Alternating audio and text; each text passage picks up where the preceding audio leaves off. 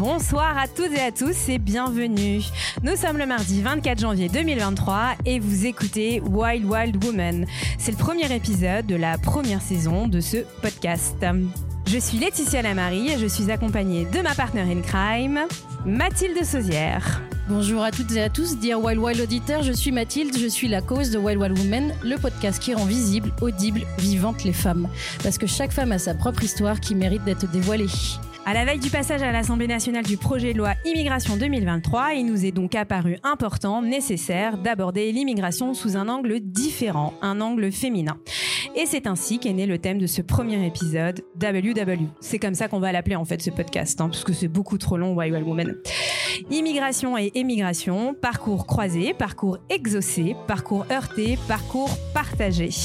Et ce soir, nous avons le grand privilège d'enregistrer ce premier épisode chez Cavalier dans le 11e arrondissement de Paris, près de République. Parce que nous avons à cœur de mettre en lumière des businesswomen, cet épisode est sponsorisé par Chanvren et Olivia ici présente. Chanvren, c'est le laboratoire français spécialisé dans la fabrication de produits alimentaires et cosmétiques au CBD. Et qui dit sponsor dit cadeau à la fin. Il y aura des jeux et vous pourrez gagner des produits à base de CBD. Cher public, ce soir, vous êtes notre soutien, notre force pour accueillir nos trois Wild Wild Women de la soirée. Iman, Carole et Émilie. Des immigrés, des émigrés. Elles sont parties, elles sont revenues et elles ont vaincu. Elles sont les reines de la badasserie et elles nous partagent leur parcours de vie. Et public, on ne vous oublie pas, à la fin, vous pourrez poser toutes vos questions. Et pour une mise en bouche du thème, je vous demande un tonnerre d'applaudissements, parce que c'est sa première avec nous, pour Iman, ici présente.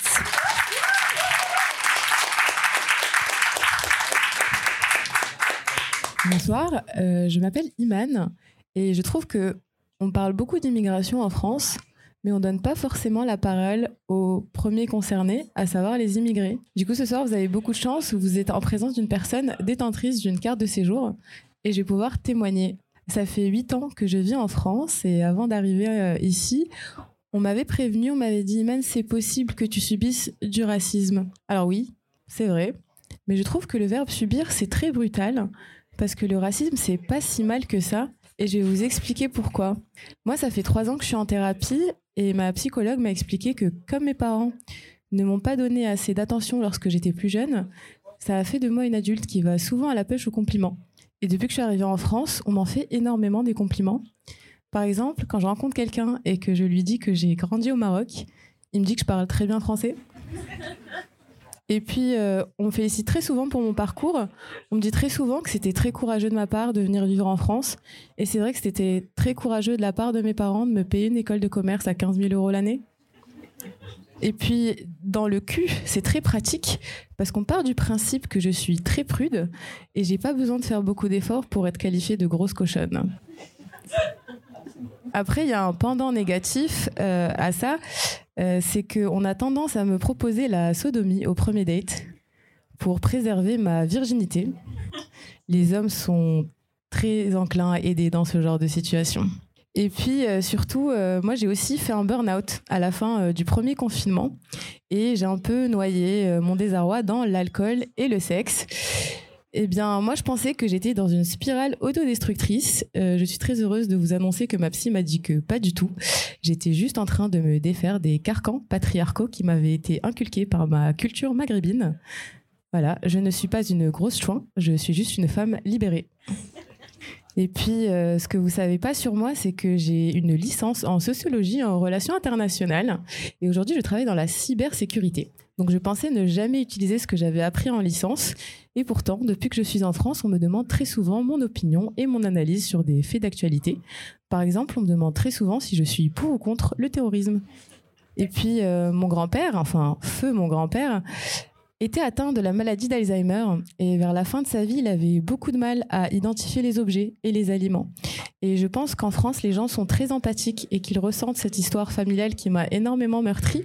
En général, quand je vais à l'apéro et qu'il y a une planche de charcuterie, il y a toujours quelqu'un pour me dire attention, c'est du porc, au cas où j'aurais pas identifié l'aliment. Et puis, euh, dernièrement, euh, j'ai un collègue qui m'a alpagué lors de la soirée de Noël de mon entreprise et qui m'a très gentiment expliqué que les immigrés n'avaient absolument rien à faire en France. Je vous avouerai que je l'ai mal pris. je suis allée au RH, elles ont été très compréhensives. Elles m'ont proposé euh, une formation en gestion de ses émotions au travail. Merci à elles. Alors, bien évidemment, j'ai démissionné. J'espérais pouvoir avoir euh, peut-être un poste de chroniqueuse chez Pascal Pro pour euh, vanter les mérites du racisme, mais j'ai trouvé bien mieux. J'ai trouvé Wild Wild Women.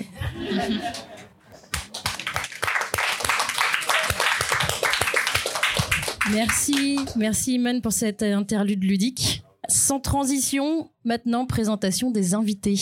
Eh bien, on va commencer par au hasard Carole. Carole, bonsoir. Est-ce que tu peux te présenter très rapidement? Bonsoir tout le monde. Euh, je m'appelle Carole et je suis d'origine colombienne. Ça fait 12 ans que j'habite en France. Euh, je suis arrivée ici pour continuer mes études et pour faire un master en tout cas. Et aujourd'hui, depuis 12 ans, en fait, je, je travaille à l'international dans une boîte technologique, mais en même temps, j'ai créé ma propre entreprise. Euh, j'ai un restaurant et colombien, justement, pour euh, faire découvrir la, la, cuisine et la culture colombienne en France. Voilà. Merci, Carole. Émilie? Je précise juste que je m'appelle pas Émilie. Euh, j'ai choisi de garder l'anonymat aujourd'hui parce que je me sentais pas safe de parler avec ma vraie identité euh, par rapport à certains détails que je vais partager. Et euh, c'est un petit clin d'œil à Emily in Paris parce que j'adore cette série. Donc je suis Emily Back in Paris qui bosse aussi en marketing à Paris. Émilie, à ton tour. Bonsoir à tous. Euh, je suis maman de trois enfants. Je commence par là. C'est euh, le truc le plus important dans ma vie, je pense. Euh, J'habite en région parisienne. J'ai fait un petit passage par les États-Unis. Je vous en parlerai tout à l'heure. Je suis divorcée et féministe. Ça va ensemble parce que c'est la cause et la conséquence des deux choses. Et euh, je bosse en marketing. J'adore mon boulot. Je suis passionnée euh, des réseaux sociaux. Et euh, voilà, je suis très occupée avec du coup le marketing et les enfants. La deuxième journée qui commence une fois que je rentre chez moi. Merci Émilie. Bon, Iman, tu t'es déjà un peu présenté, mais dis-nous-en un petit peu plus. Bonsoir. Euh, donc moi j'ai 29 ans et ça fait à peu près euh, donc 8 ans que je vis en France. Euh, je suis effectivement arrivée en France pour faire un master en école de commerce. Mais j'ai aussi vécu donc aux Pays-Bas et en Belgique. Donc la France n'est pas le premier pays où j'ai immigré. Et aujourd'hui je travaille dans la cybersécurité et je fais aussi du stand-up à mes heures perdues. Donc voilà. Merci les filles. avant de passer aux confidences et de rentrer un petit peu plus dans le sujet, on va un petit peu remettre du contexte immigration émigration, c'est quoi, c'est qui, c'est combien, c'est où? Pour ça, on va revenir un peu sur les bases. Alors, on va partir euh, de l'immigration, de l'émigration, pardon. Donc, un émigré, c'est une personne qui quitte son pays. L'immigré, en fait, le temps d'un passage de frontière, l'émigré va devenir un immigré. Il va arriver dans le pays et devenir l'immigré pour le pays. Ensuite, nous avons ce qu'on va appeler les réfugiés, qui eux on va dire, la Convention de Genève euh, attribue un statut euh, pour dire que c'est des personnes qui sont persécutées, qui quittent leur pays euh, pour diverses raisons, qui sont les religions, la nationalité ou tout autre problème politique. Et ensuite, nous avons les expatriés. Là, c'est encore une autre, une autre définition parce que les expatriés, c'est plus réservé, on va dire, à une catégorie plus occidentale, pays riche et peut-être un peu plus blanc et pour autant, on les appellera pas des émigrés, mais des expatriés. Mais tout ça, en fait, l'un dans l'autre, ça reste des migrants. Euh, le terme reste encore assez flou, mais quand même assez politisé. Et euh, l'UNESCO propose d'appeler migrant toute personne qui vit de façon temporaire ou permanente dans un pays dans lequel il n'est pas né et qui a acquis d'importants liens sociaux avec ce pays. Bah, merci ben Mathilde pour ce petit rappel. Moi, ça me fait plaisir parce que c'était euh, mes cours de géographie, je pense, de quatrième, et euh, j'avais oublié toutes ces définitions. et je trouve que c'est important de revenir sur les bases. Et oui, c'est important. Et d'ailleurs, comment vous vous sentez? Toi, euh, Iman, tu te sens émigré, immigré Tu te sens appartenir à une diaspora, expat? Alors, moi, je me sens beaucoup plus immigré qu'émigré. déjà parce que je pense qu'il y a une dimension raciale, hein, c'est-à-dire que je suis identifiée comme immigré. J'ai été naturalisée en juin 2022, donc il y a quelques mois. Mais je sais qu'aujourd'hui, on ne m'identifiera pas forcément comme française au premier abord, à moins qu'on me pose la question. Et c'est vrai qu'en France, de toute façon, euh, que l'on soit là depuis une, deux ou trois générations, les personnes racisées sont toujours qualifiées d'immigrés. Donc, euh, on part du principe que tu n'es pas euh, française, quoi. Tout à fait. et toi, Émilie, tu te sens plutôt appartenir à quelle définition? Alors moi, je me sens complètement impostrice ici. Je ne sais pas ce que je fais ici. J'ai passé huit ans aux États-Unis, mais je ne me définissais pas du tout comme immigré. Pour moi, ça voulait dire euh, quelqu'un qui fait une procédure pour gagner la nationalité, tout ça. Il y a eu tellement d'étapes euh, dans euh, dans l'immigration que j'avais du mal à me projeter sur le long terme. C'était toujours année après année. Du coup, je suis de retour en France, mais je me sens pas plus concernée par la question que ça. Et toi, Carole? Hum, dans mon cas, je me sens, je suis un peu partagée entre émigrés et immigrés.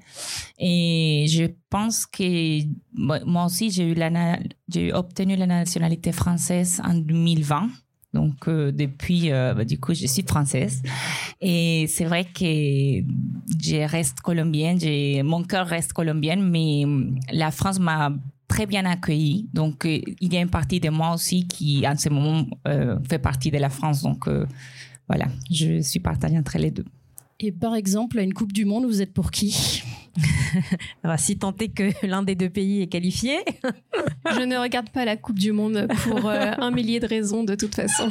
La Colombie. La Colombie. La Colombie. Pour toujours. Oui.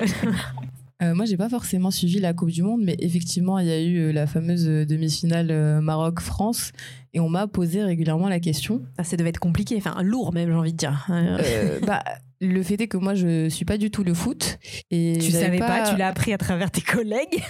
C'est ça. Enfin, je veux dire, les réseaux sociaux étaient euh, étaient euh, Ouais. plutôt euh, en- enflammés par rapport à ce match-là, et j'avais l'impression qu'en fait, la, la question en elle-même avait acquis du fait que c'était le Maroc contre la France une dimension politique, ce qui n'était pas forcément, par exemple, quand on a des matchs Italie contre France, parce qu'il y a quand même une diaspora italienne assez importante euh, en France, ou par exemple Portugal contre France. Là, on avait vraiment un vrai euh, un vrai aspect politique à la question on devait justifier une allégeance, ce qui n'est pas forcément une chose qu'on va demander à d'autres nationalités euh, qu'on va qualifier euh, d'européennes, hein, tout simplement. Euh, donc moi, euh, je répondais, je ne suis pas le foot parce que j'avais pas envie de me justifier. Voilà. Mais c'est vrai que tu as raison. En fait, je l'ai remarqué. Il y avait, euh, si par exemple, tu es un Allemand qui vit en France, ça va être logique qu'il euh, qu'il soit pour l'équipe allemande, même s'il est en France. Par contre, si tu viens d'en dehors, on va dire de l'Europe, j'ai vu ça dans un contexte professionnel où, et ben, en fait, euh, c'était. C'était un peu comme bah, tu es ici en France, on t'accueille, et donc en fait tu dois être pour la France et pas, et pas de ton pays en fait, ton pays d'origine. Ouais, il y a cette question d'allégeance dont tu venais, euh, tu venais de parler. Et je trouve que c'est très propre euh, aux compétitions sportives. À aucun autre moment, on va te demander, enfin, je sais pas, s'il y a une élection euh, au Maroc, on va, est-ce qu'on va venir te demander, mais euh, t'es pour tel ou tel, euh, tel candidat Non, tu vois. Mais en tout cas, quand il y a une compétition sportive, on, on te demande de faire un choix. Et si t'en fais pas, t'es suspecte. Euh, oui, c'est sûr. Après, le sport en lui-même est politique, le football surtout, et je pense que cette euh, demi-finale, elle s'inscrit dans un contexte en France qui est un contexte où euh, il y a une exacerbation, on va dire, euh, de ces problématiques, à savoir les pays du Maghreb, les pays d'Afrique et leur relation à la France. Mais moi, pour moi, cette question n'avait pas lieu d'être pour la simple bonne raison que c'est un sport aussi. Même si ça a beau être politique, je trouve ça très étrange de donner ce poids-là à ce type d'événement. On va prendre un petit peu de hauteur, on va revenir un peu sur les chiffres, parce qu'on aime ça.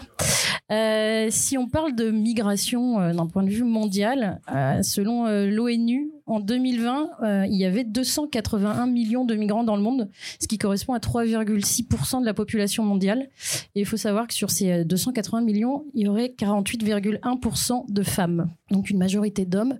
Et alors à l'inverse, si on vient sur la France, on est sur donc en 2021, on, 7 millions d'immigrés vivent en France, soit 10,3% de la population totale selon l'INSEE. Et en 2019, les femmes représentaient 52% de l'immigration arrivée en France. Donc là, on a une, un effet inverse, plus de femmes euh, immigrées en France que le nombre que la population internationale. Alors encore une petite question pour vous, euh, nos chers invités. Est-ce que vous vous ressentez appartenir à cette euh, majorité de femmes immigrées? Alors, peut-être que est peut-être un petit peu euh, nébuleuse, surtout pour toi, Émilie, qui, n'a pas l'impression d'appartenir à cette catégorie. Mais est-ce que vous avez l'impression d'appartenir pour une fois à une majorité, euh, dans ce cas-là en tout cas? Alors, j'ai un peu suivi les chiffres justement et euh, je sais qu'aujourd'hui, euh, l'immigration des femmes, elle est de plus en plus en train de, s'accroître et tout simplement parce que ça change aussi et c'est vrai qu'aujourd'hui, il y a beaucoup plus de femmes et, euh, qui cherchent pour euh, trouver de nouvelles opportunités, notamment au niveau du travail. Donc, oui, il y a une partie, et il y a beaucoup de femmes aussi qui partent pour des raisons politiques, pour des raisons de violence, etc. Donc, effectivement, je pense appartenir au groupe, mais, euh, mais on va dire, heureusement pour une, une, bonne cause, en tout cas, pour euh, la, la, recherche des opportunités. Et est-ce que c'est quelque chose que tu vois, toi, en Colombie, ou en tout cas en Amérique, en Amérique latine, qu'il y a beaucoup plus de femmes qui partent? En tout cas, dans mon entourage, oui. Je pense qu'aujourd'hui, il y a de plus en plus euh, de femmes et, euh, qui font des études et qui ont des, des diplômes euh, par rapport à, l'époque de mes parents, par exemple. Et donc, notamment, ils cherchent les opportunités d'aller ailleurs pour travailler et pour avoir plus de, oui, de succès dans la vie, on va dire. Et justement, là, tu parles de, diplôme et en fait, c'est là où on peut revenir sur l'aspect expatrié. Par exemple, il faut savoir que tu as 58% des Français qui partent à l'étranger, qui ont un diplôme supérieur, et justement là, on les appellera des expatriés. Mais est-ce que toi, si tu pars en France, tu te... es en Colombie, tu pars en France, tu te sens expatrié ou tu te sens... Ce serait quoi, toi, ta définition, du coup? Parce que je suis partie de la Colombie, c'est ça? Exactement. Alors, bah, oui, je, je, ne suis pas expatriée, puisque voilà, je suis, je suis venue pour faire mes études d'abord. Mais effectivement, euh, aujourd'hui, en fait, je pense que la France fait partie de moi. En fait, je me sens un peu dans mon pays. C'est un peu ça. Ouais, c'est ce que tu disais tout à l'heure. Ouais. Tu te sens, euh, bah, tu te sens française et euh, bah, c'est très bien quoi. dans une partie, oui. Je une me partie. sens. Ouais. Iman, pour toi, tu te sens appartenir à cette euh, majorité de femmes? Alors moi, je me suis toujours définie comme Iman et euh, j'ai jamais vraiment réfléchi à ce que ça englobait jusqu'à ce que j'arrive en France où euh, on m'identifiait d'abord comme immigrée et ensuite on apprenait en fait le reste de ce que j'étais en tant que personne. Qu'on m'a imposé cette identité-là. Quand moi personnellement, c'est pas forcément euh, comme ça que je me qualifierais au premier abord. Ça fait partie peut-être du dixième adjectif que j'utiliserais si je devais me définir. Euh, moi aujourd'hui, je suis française, enfin administrativement, je me sens française. Je me sens aussi immigrée parce que c'est comme ça qu'on m'identifie. Et je pense que je me sentirais expatriée si un jour j'allais vivre dans un autre pays, parce que je définis en fait euh, Paris comme euh, ma maison. Mhm. J'ai fait toute ma vie d'adulte ici, j'ai construit toute ma vie ici. Effectivement, euh, pour moi, ni immigré ni expatrié, je me sens juste moi-même, avec Paris pour comme chez moi. Et je pense que c'est vraiment dommage qu'il y ait cette dichotomie-là aussi. Je pense qu'on n'est pas obligé justement de se définir comme immigré ou expatrié. Il y a un spectre, je pense, au niveau de l'identité. Et on devrait chercher. Malheureusement, j'ai pas de terme pour euh, définir cet entre-deux-là, mais moi, je me définis dans cet entre-deux-là. Toi, Émilie, quand tu es partie vivre euh, aux États-Unis, T'as senti que euh, bah, euh, tu étais étrangère et que tu étais une femme étrangère? Ouais, bien sûr. Euh, moi, la catégorie dont je fais partie, c'est plutôt celle des couples expatriés qui partent à l'étranger. Et je dis couple parce que c'est souvent le cas.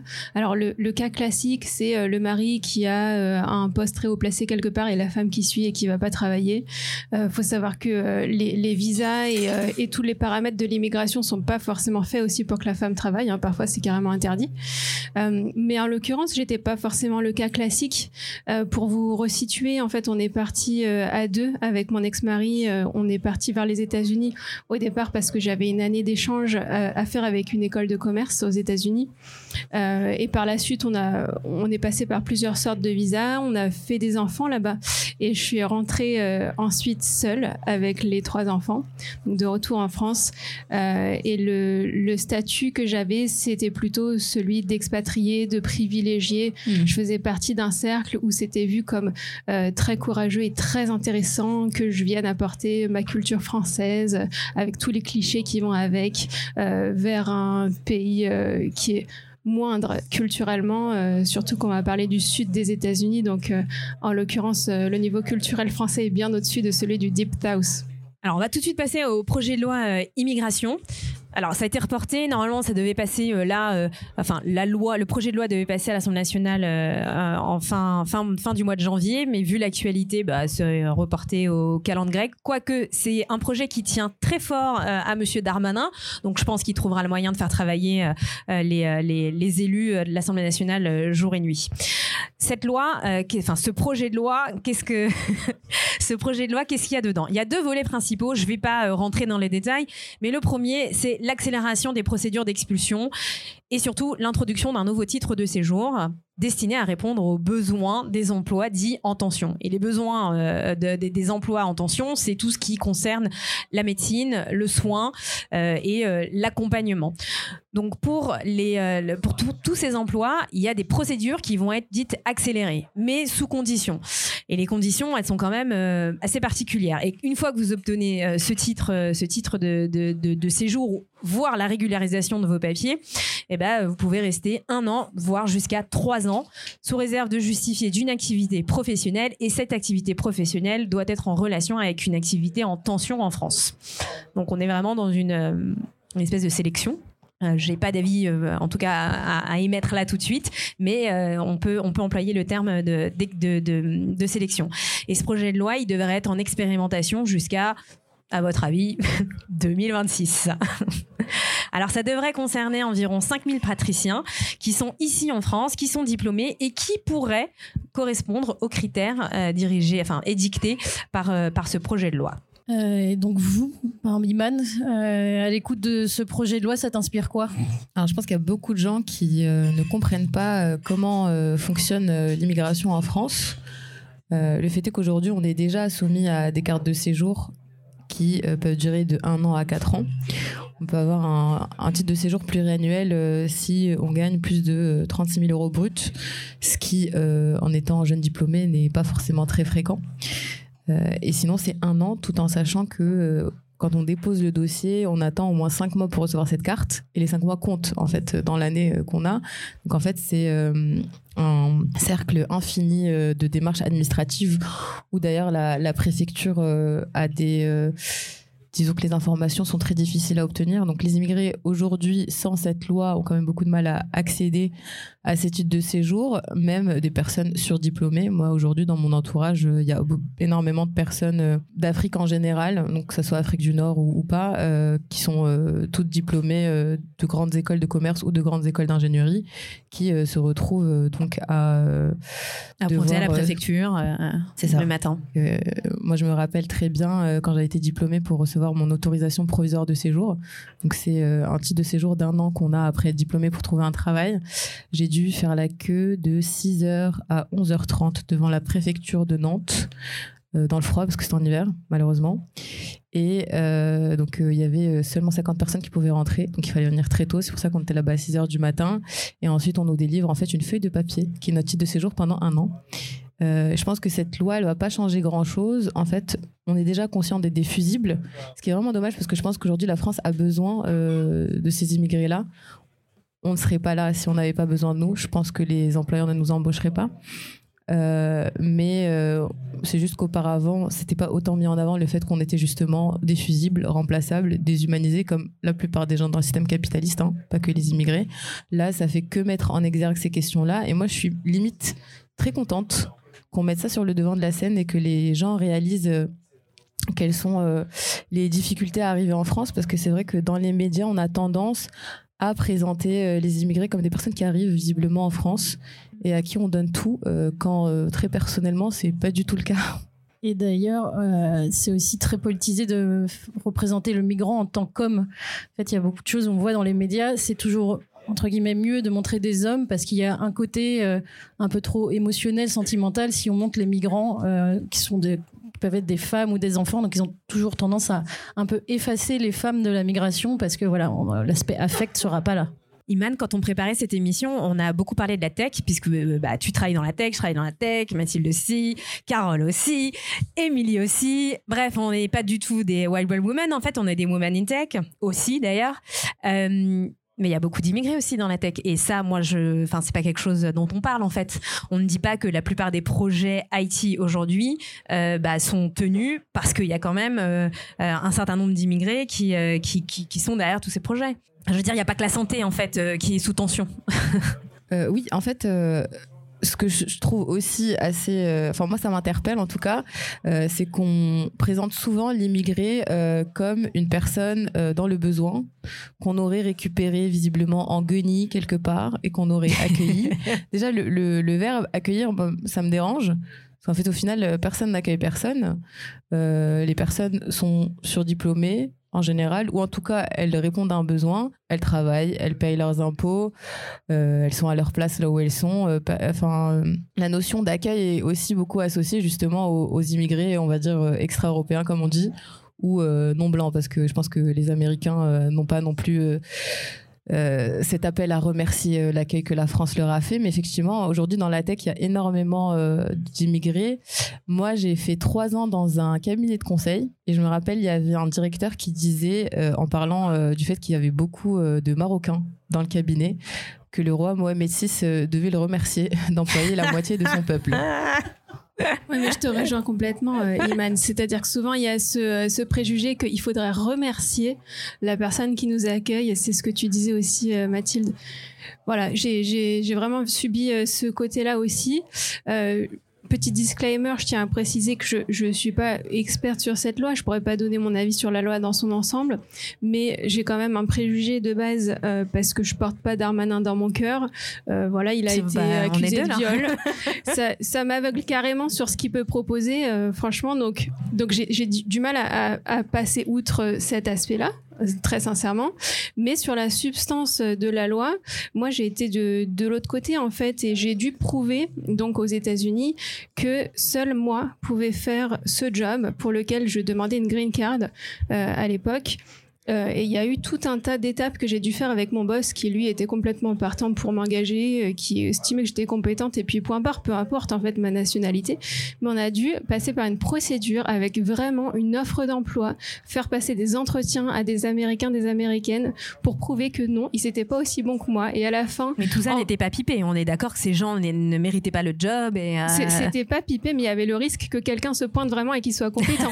Donc il fallait écrire l'offre d'emploi d'une certaine manière pour que exactement mes compétences dedans, etc. Parler français et, il a fallu, et, ouais, mais trop pas. Il fallait même pas parler français. J'étais dans une entreprise complètement américaine. Mais vraiment, voilà, j'ai subi ce truc-là de l'autre côté. Et puis, c'était absurde. Aussi bien mon boss américain que moi, on trouvait la procédure absurde de devoir prouver par A plus B qu'un Américain pouvait pas faire mon job. Et c'est un peu la même chose qui se passe, il me semble, avec cette d'américaniser un peu le système d'immigration. Alors justement, euh, je l'ai pas dit, mais c'est déjà le cas aujourd'hui en France. C'est-à-dire que quand on veut employer une personne immigrée, il y a un dossier envoyé à la directe, euh, D-I-R-E. Ah, le même qui fait euh, Exactement. conventionnelle. C'est ça. S'occupe aussi de ça? Oh là là Il y a beaucoup de boulot. Beaucoup de choses à la directe. Et euh, effectivement, l'employeur doit envoyer un dossier qui justifie le fait que seule cette personne immigrée peut euh, travailler à ce poste. Donc effectivement, il y a un laps de temps, il faut laisser l'annonce sur le site de Pôle Emploi, prouver que tous les autres entretiens n'étaient pas à la hauteur. Et c'est vrai que beaucoup de gens en France disent il faut sélectionner euh, les immigrés et il faut euh, rajouter euh, des obstacles à l'emploi. Mais en fait, tout ce qui est proposé aujourd'hui, c'est une redite de ce qu'il y a déjà. C'est vraiment de la politique politicienne où on donne l'impression qu'on est en train de... C'est ça, on donne l'impression qu'on est en train de rendre les choses plus compliquées vu qu'on présente les immigrés comme des personnes mm. qui visiblement arrivent sans sélection, mais la sélection aujourd'hui, elle est là. je vais rajouter quelque chose. Moi, par exemple, pour venir faire mon master en France, j'ai dû passer un entretien au Maroc dans une sorte d'antenne euh, de, de l'ambassade française euh, Campus France, voilà, c'est ça. Donc j'ai dû passer un entretien à Campus France avec plein de documents, justifier mon projet, pourquoi je voulais aller en master, etc. là-bas. Donc il y a tout ça, plus évidemment toutes les procédures administratives à faire. Et une fois qu'on arrive en France, il y a d'autres procédures administratives à faire pour avoir le visa étudiant. Donc bien s'assurer que la personne ne vient pas juste pour euh, arriver en France. Donc au bout de trois mois, en fait au début on a une vignette. Et au bout de trois mois, on repart à la préfecture pour avoir son visa d'un an à renouveler chaque année. Donc aujourd'hui, dans tous les cas, les procédures sont très compliquées. Et ce qui se passe, c'est que comme personne n'est sensibilisé, on va dire, à euh, toutes ces euh, procédures administratives, on a des politiciens que je ne vais pas citer, euh, qui font semblant de rajouter de la nouveauté et de la complexité. Mais en fait, ce projet-là, au final, il change pas grand-chose à la vie des immigrés. Au final, franchement, vraiment pas. Hein. Carole, tu confirmes? Tout ce parcours un peu du combattant Alors, moi, j'ai donné deux choses. La première, c'est qu'effectivement, je suivi l'effet de, pour pouvoir travailler ici, avoir une visa de travail. Du coup, il fallait démontrer pourquoi et mon employeur, il me choisissait moi et pas une autre personne, euh, un Français en tout cas, ou une Française. Mais euh, en même temps, tout mon processus, il a été en fait, ça s'est fait très naturellement. C'est-à-dire que dans mon cas, je ne sais pas s'il si, y a des, des, différences par rapport à, à, à, chaque pays. Mais effectivement, comme j'ai fait des études supérieures ici en France, normalement, par exemple, notamment par rapport à la naturalisation, par exemple, et mm. l'effet d'avoir euh, fait des études euh, supérieures comme un master en France, du coup, ça fait qu'on supprime, euh, normalement, il faut cinq ans pour pouvoir acquérir la nationalité française. Mais du fait d'avoir fait des études, ah, du coup, ça ça supprime. Ah, ça, supprime, ça supprime 300 et donc au bout de 200, on peut demander la nationalité. Donc par exemple, ça, ce sont des choses euh, par rapport à, au parcours qu'on fait. Mais effectivement, moi, euh, dans mon cas, en tout cas, c'est vrai que j'ai d'abord, j'ai parce que quand je suis arrivée en France, je ne l'ai pas dit tout à l'heure, je suis arrivée en tant que fille au père. Donc, je suis venue justement pour faire mes études, mais pour faire mes études, il fallait que je parle français pour moi couramment. Et donc, euh, c'était une, belle façon de le faire. Donc, euh, ensuite, euh, pendant, pendant mon séjour en tant que fille au père, j'ai postulé pour faire mon master et notamment pour avoir mon visa d'étudiant. Donc, en fait, c'est vrai que du coup... Toi aussi, tu es passé par des étapes un peu comme Émilie. J'ai passé par des étapes. Donc, j'ai dû renouveler mon visa. Bah, une fois j'ai été acceptée à l'université, du coup, j'ai eu mon visa d'étudiant et pour un an. Ensuite, euh, au bout, bah, une fois la visa, elle, elle devait expirer. Comme j'ai continué à faire mes études, elle a été renouvelée pour 12 ans. Et t'as pas besoin de rentrer au pays pour renouveler. À chaque fois, tu pouvais rester. pas besoin de rentrer. En fait, c'est vraiment, c'est une procédure qu'on peut faire sur place. Mhm. Et en fait, c'est, c'est, c'est comme des étapes, c'est des paliers, en fait. Du fait que moi, j'ai fait un parcours, on va dire, j'ai fait mon master 1, mon master 2. Bon, j'étais, avant, j'ai fait les français, etc. C'est comme si tu remplissais des caisses. Des, cases, pardon. Et du coup, euh, c'était bien. Euh, en fait, j'étais un peu les bons élèves, c'est-à-dire qu'il avait toutes les étapes qui ont été bien faites. Donc ça, ça faisait des mois que j'avais un dossier pour pouvoir et travailler en France. Effectivement, moi aussi, j'avais l'autorisation pour travailler juste pour un an. Et ensuite, c'est mon employeur qui devait présenter, euh, m'aider si, si vous et voulez. Carole, dans tout ce parcours, tu t'es sentie un peu privilégiée? Parce que là, quand on écoute ton histoire, c'est pas la même histoire qu'Iman, par exemple. c'est pour ça, depuis le début, je. Non, mais c'est très bien. Et heureusement qu'il y a des belles histoires et que tu as, pu euh, avoir ce parcours-là. Oui, effectivement, c'est vrai que depuis le début, je me suis jamais sentie. Euh, immigrants, dans le sens où les personnes qui m'ont reçu, ils m'ont bien accueilli. Forcément, il y aura toujours des choses par rapport à, ma nationalité et, et on, peu on y reviendra tout à l'heure. mais euh, mais en, plus, au-delà de ça, c'est vrai qu'effectivement, oui, j'étais privilégiée. J'ai pu faire mes études, j'étais acceptée. Et dans mon cas, même le fait d'être étrangère, c'était un privilège en fait. Donc, par exemple, j'ai fait des études en commerce international. Donc, en fait, on était tous des, bah, on était toutes des étrangères. Et donc, ça, c'était un c'était, c'était bien. C'était bien d'avoir de la diversité, etc. Donc, à chaque fois, pour moi, c'était plus. Euh, toi, tu, tu ressentais pas euh, cette espèce de sélection de bon, on a besoin d'elle parce qu'elle a telle compétence et euh, c'est très bien parce qu'elle a fait un master 1 dans, dans ce domaine-là, un master 2 et la France a besoin de ses compétences. Tu l'as pas ressenti comme ça? Non. Eh ben, c'est très bien. Mais en fait, ça veut rien dire. Ça veut rien dire. Un pays a besoin de cette compétence. Comment est-ce qu'on peut savoir sérieusement? Il y a une entreprise à un moment donné qui a besoin d'engager une personne là-dedans. Elle va faire passer plusieurs interviews ou elle va, je sais pas, connaître euh, des candidats et il se trouve qu'une personne est le perfect fit. Euh, J'ai fait un mix, le perfect fit, je voulais dire euh, pour ce job et c'est impossible de toute façon de savoir les besoins à l'échelle d'un pays, donc c'est vraiment ridicule de partir dans des, procédures comme ça. Quoi. Et d'ailleurs, la procédure pour toi, elle a duré combien de temps? Alors, il y a eu vraiment beaucoup de procédures. Je suis passée par plusieurs visas, euh, mais la procédure de green card euh, que j'ai évoquée tout à l'heure, ça m'a pris environ trois ans, je crois. Alors, on va revenir à toi, Iman. Euh, woman, euh, Iman, si on l'a bien compris, tu es euh, Woman in Tech la journée, stand-upeuse la nuit. Et Iman, elle aime bien venir nous titiller et nous décoincer sur les sujets de l'amour, de la nourriture et du travail. Quand on immigre en France. Iman, question très simple, pourquoi t'es partie? Comme ça, si tu dois me dire, ok, je suis partie parce que j'étais malheureuse, chagrin d'amour, ou parce que pour moi, la France, c'était euh, un rêve. Alors, donc, je l'ai dit tout à l'heure, mais euh, en fait, euh, j'ai quitté le Maroc à mes 18 ans pour la Belgique. Alors, mais c'était un choix ou c'était un choix. Je vais t'expliquer. en fait, mes parents sont médecins. Qui choisit d'aller en Belgique en fait? Personne? Non, personne. Moi non plus. C'est mes parents qui ont choisi. Justement, c'est pour ça que je n'osais pas dire choix parce qu'au final, c'était pas vraiment un choix. Non, mais mes parents sont médecins et ils ont toujours voulu que je fasse médecine. Du coup, bon, voilà, j'ai fait euh, Terminal S, euh, SPSVT, etc. Et euh, pour faire médecine à la fac au Maroc, euh, il y a un palier. En gros, il faut avoir une note au bac. Et c'est la même note pour les lycées euh, français et les lycées marocains, qui n'ont pas forcément le même barème. Moi, j'ai fait un lycée français et j'ai eu 15,02 au bac. N'hésitez pas à applaudir. Bravo Iman, bravo, bravo. Ça c'est une mention, ça. C'est Euh, ouais. euh, assez bien. Non, c'est juste bien. Et en fait, le palier cette année-là était à 15,1. Donc, j'ai pas pu passer le concours Ah pour aller à la fac de médecine au Maroc. Ne mes n'applaudissez plus du coup. Voilà. non, c'était un mal pour un bien parce que, comme vous pouvez le voir, je ne suis pas Oui, c'est médecin. ce que j'allais dire. Finalement, t'es pas médecin. Non. Et, euh, et en fait, ils voulaient quand même que je fasse médecine. Et euh, j'avais le choix entre la France, la Roumanie et la Belgique. Euh, la France, ils voulaient pas parce qu'ils voulaient, ils avaient peur du numerus clausus. La Roumanie, c'était censé être la seconde option si je réussissais pas en Belgique. Et donc, je suis allée en Belgique. Donc, c'est vraiment le. En fait, c'était juste pour faire plaisir à mes parents. Et bon, ça n'a pas marché. Donc, euh, bah, je suis euh, rentrée au Maroc. ok, donc tu fais un stop au Maroc. C'est ça, j'ai fait un an en Belgique, euh, je reviens deux ans au Maroc pour faire ma L1 et ma L2, donc comme je l'ai dit en sociologie euh, et en sciences politiques. Et Donc ensuite, ça, c'était pas une blague dans le sketch. alors. Ah non, c'était vrai.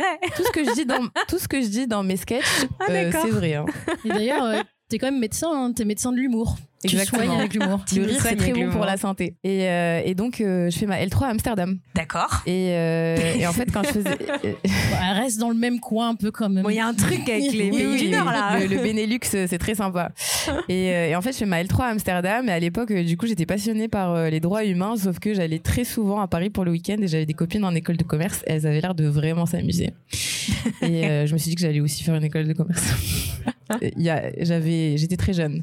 Mais Vraiment. T'as aimé Paris by Night en fait. C'est ça exactement. Enfin, j'étais déjà, j'avais quel âge? J'avais 21 ans. Donc euh, le choix, c'était juste, ben, mes copines, elles sont euh, en France, elles ont l'air de s'amuser. Ça a l'air trop bien d'être en école de commerce parce que quand j'étais euh, en licence, je passais mes soirées à écrire des papers, etc. Et c'était pas quelque chose que j'appréciais. Et donc j'ai candidaté à des écoles de commerce. Été prise à Nantes. Et donc j'ai atterri à Nantes. En fait, euh, c'était vraiment le. En fait, moi, j'ai jamais envisagé ça comme l'immigration. C'était juste euh, à chaque fois des choix par rapport à ce que je voulais faire. euh, en gros, mes parents veulent que je fasse médecine. Bon, bah, je vais en Belgique parce que j'ai pas eu le concours au Maroc. Je suis passionnée de droit humain et le curriculum à l'Amsterdam University College était excellent sur ces thématiques-là. Donc, je suis allée à Amsterdam. Mes copines avaient l'air de s'amuser en école de commerce. Je suis allée en école de commerce. En fait, le pays ne rentrait même pas en compte dans mes choix. C'était vraiment. C'était euh, le feeling et comment tu te ça. sentais dans le pays. Exactement. À quel moment tu t'es dit, je vais rester en France, je vais m'installer? Alors, il s'avère que le Maroc est un pays qui a quand même euh, énormément de liens avec la France. Donc, euh, je vous avouerai que moi, à la base, je me sentais pas dans un autre pays. Parce que la culture française et la culture marocaine, euh, en tout cas au Maroc, sont extrêmement liées. Donc, on se sent pas du tout dépaysé au final.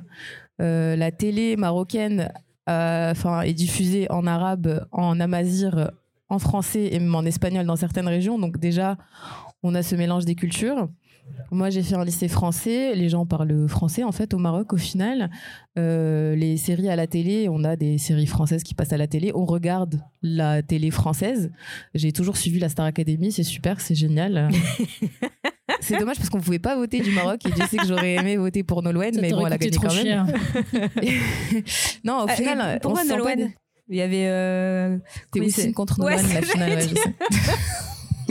non, dans le sens où, euh, au final, en fait, euh, c'est, euh, en fait, on a plusieurs cultures à la fois. C'est-à-dire qu'aujourd'hui, j'ai de la culture pop marocaine, mais j'ai aussi de la culture pop française, comme si j'avais grandi en France. C'est-à-dire que moi, mes collègues, si je leur dis pas que j'ai grandi au Maroc, ils le savent pas. Quand, quand je le dis, en général, les gens sont surpris, mais c'est juste parce qu'en fait, on a les deux au Maroc, donc on se sent pas dépaysé.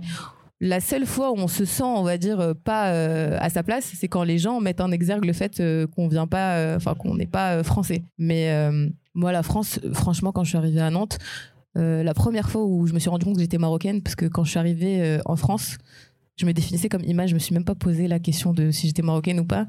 C'était une de mes camarades que je viens de rencontrer et qui me dit Du coup, tu viens d'où? Et je dis Bah écoute, je viens de Meknes au Maroc. Elle me dit Non, mais tu viens d'où?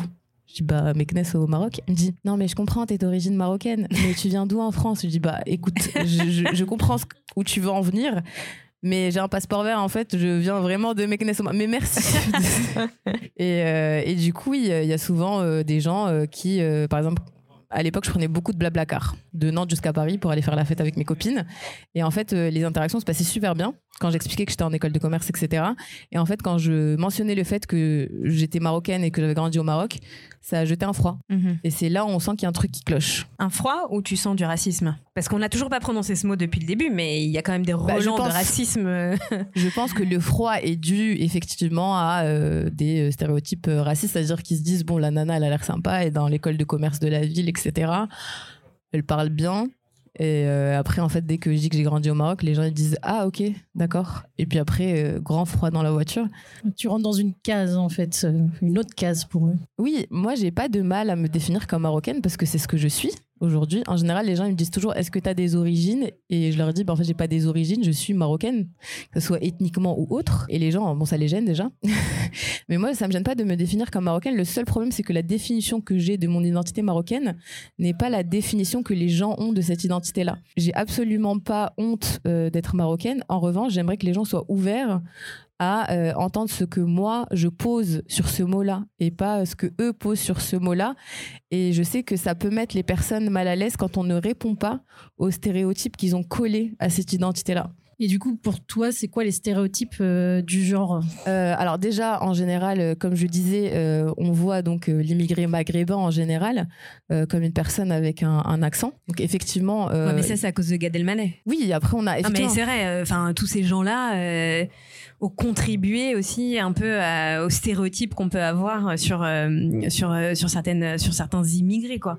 Moi, je trouve, par exemple, je l'aime pas, Gad Elmaleh. Je trouve qu'il en fait trop, et je trouve qu'il peut vraiment porter préjudice à la fois aux Marocains, à la communauté juive marocaine, et c'est tout le temps ça. Bon, là, c'est un peu, je m'énerve contre lui, mais euh, en plus, c'est un humoriste, mais euh, je trouve que c'est ce genre de de, de, personnes euh, contribue vraiment au racisme. Bah, justement, moi, je me suis posé la question depuis que je me suis lancée dans le stand-up parce que je m'étais euh, dit que je, en fait, au début, je voulais pas faire de sketch sur, ben, justement, le fait que j'étais immigrée parce que je trouvais que justement dans l'humour en France, on a quand même un gros stéréotype sur l'immigration et en fait, euh, ça met mal à l'aise quand on conforte pas justement euh, ce fameux stéréotype de ta mère qui t'envoie une sandale dans la gueule, euh, qui parle pas français, etc. Et effectivement, moi, par exemple, déjà, donc ce que je disais, le stéréotype, c'est moi déjà, je parle bien français. Alors que j'ai toujours parlé comme ça parce que les gens parlent français au Maroc. Une fois, il y a un mec en soirée que j'ai rencontré qui euh, a tenté de me prouver que personne ne parlait français au Maghreb, qui était quand même étrange vu que j'ai grandi euh, dans le Maghreb. Et par exemple, aussi, par exemple, quand ma mère m'appelle et que je raccroche, il y a toujours quelqu'un pour essayer de l'imiter avec un accent maghrébin. Tout en sachant que ma mère parle parfaitement français, mais même si ce n'était pas le cas, en fait, elle n'a pas à parler parfaitement français. Elle vit au Maroc, elle est médecin au Maroc, elle doit parler en arabe avec ses patients. Ça, y a pas. Et ce qui m'énerve aussi, c'est que c'est le genre d'imitation qu'on n'entend pas quand euh, les parents de ma collègue euh, italienne l'appellent.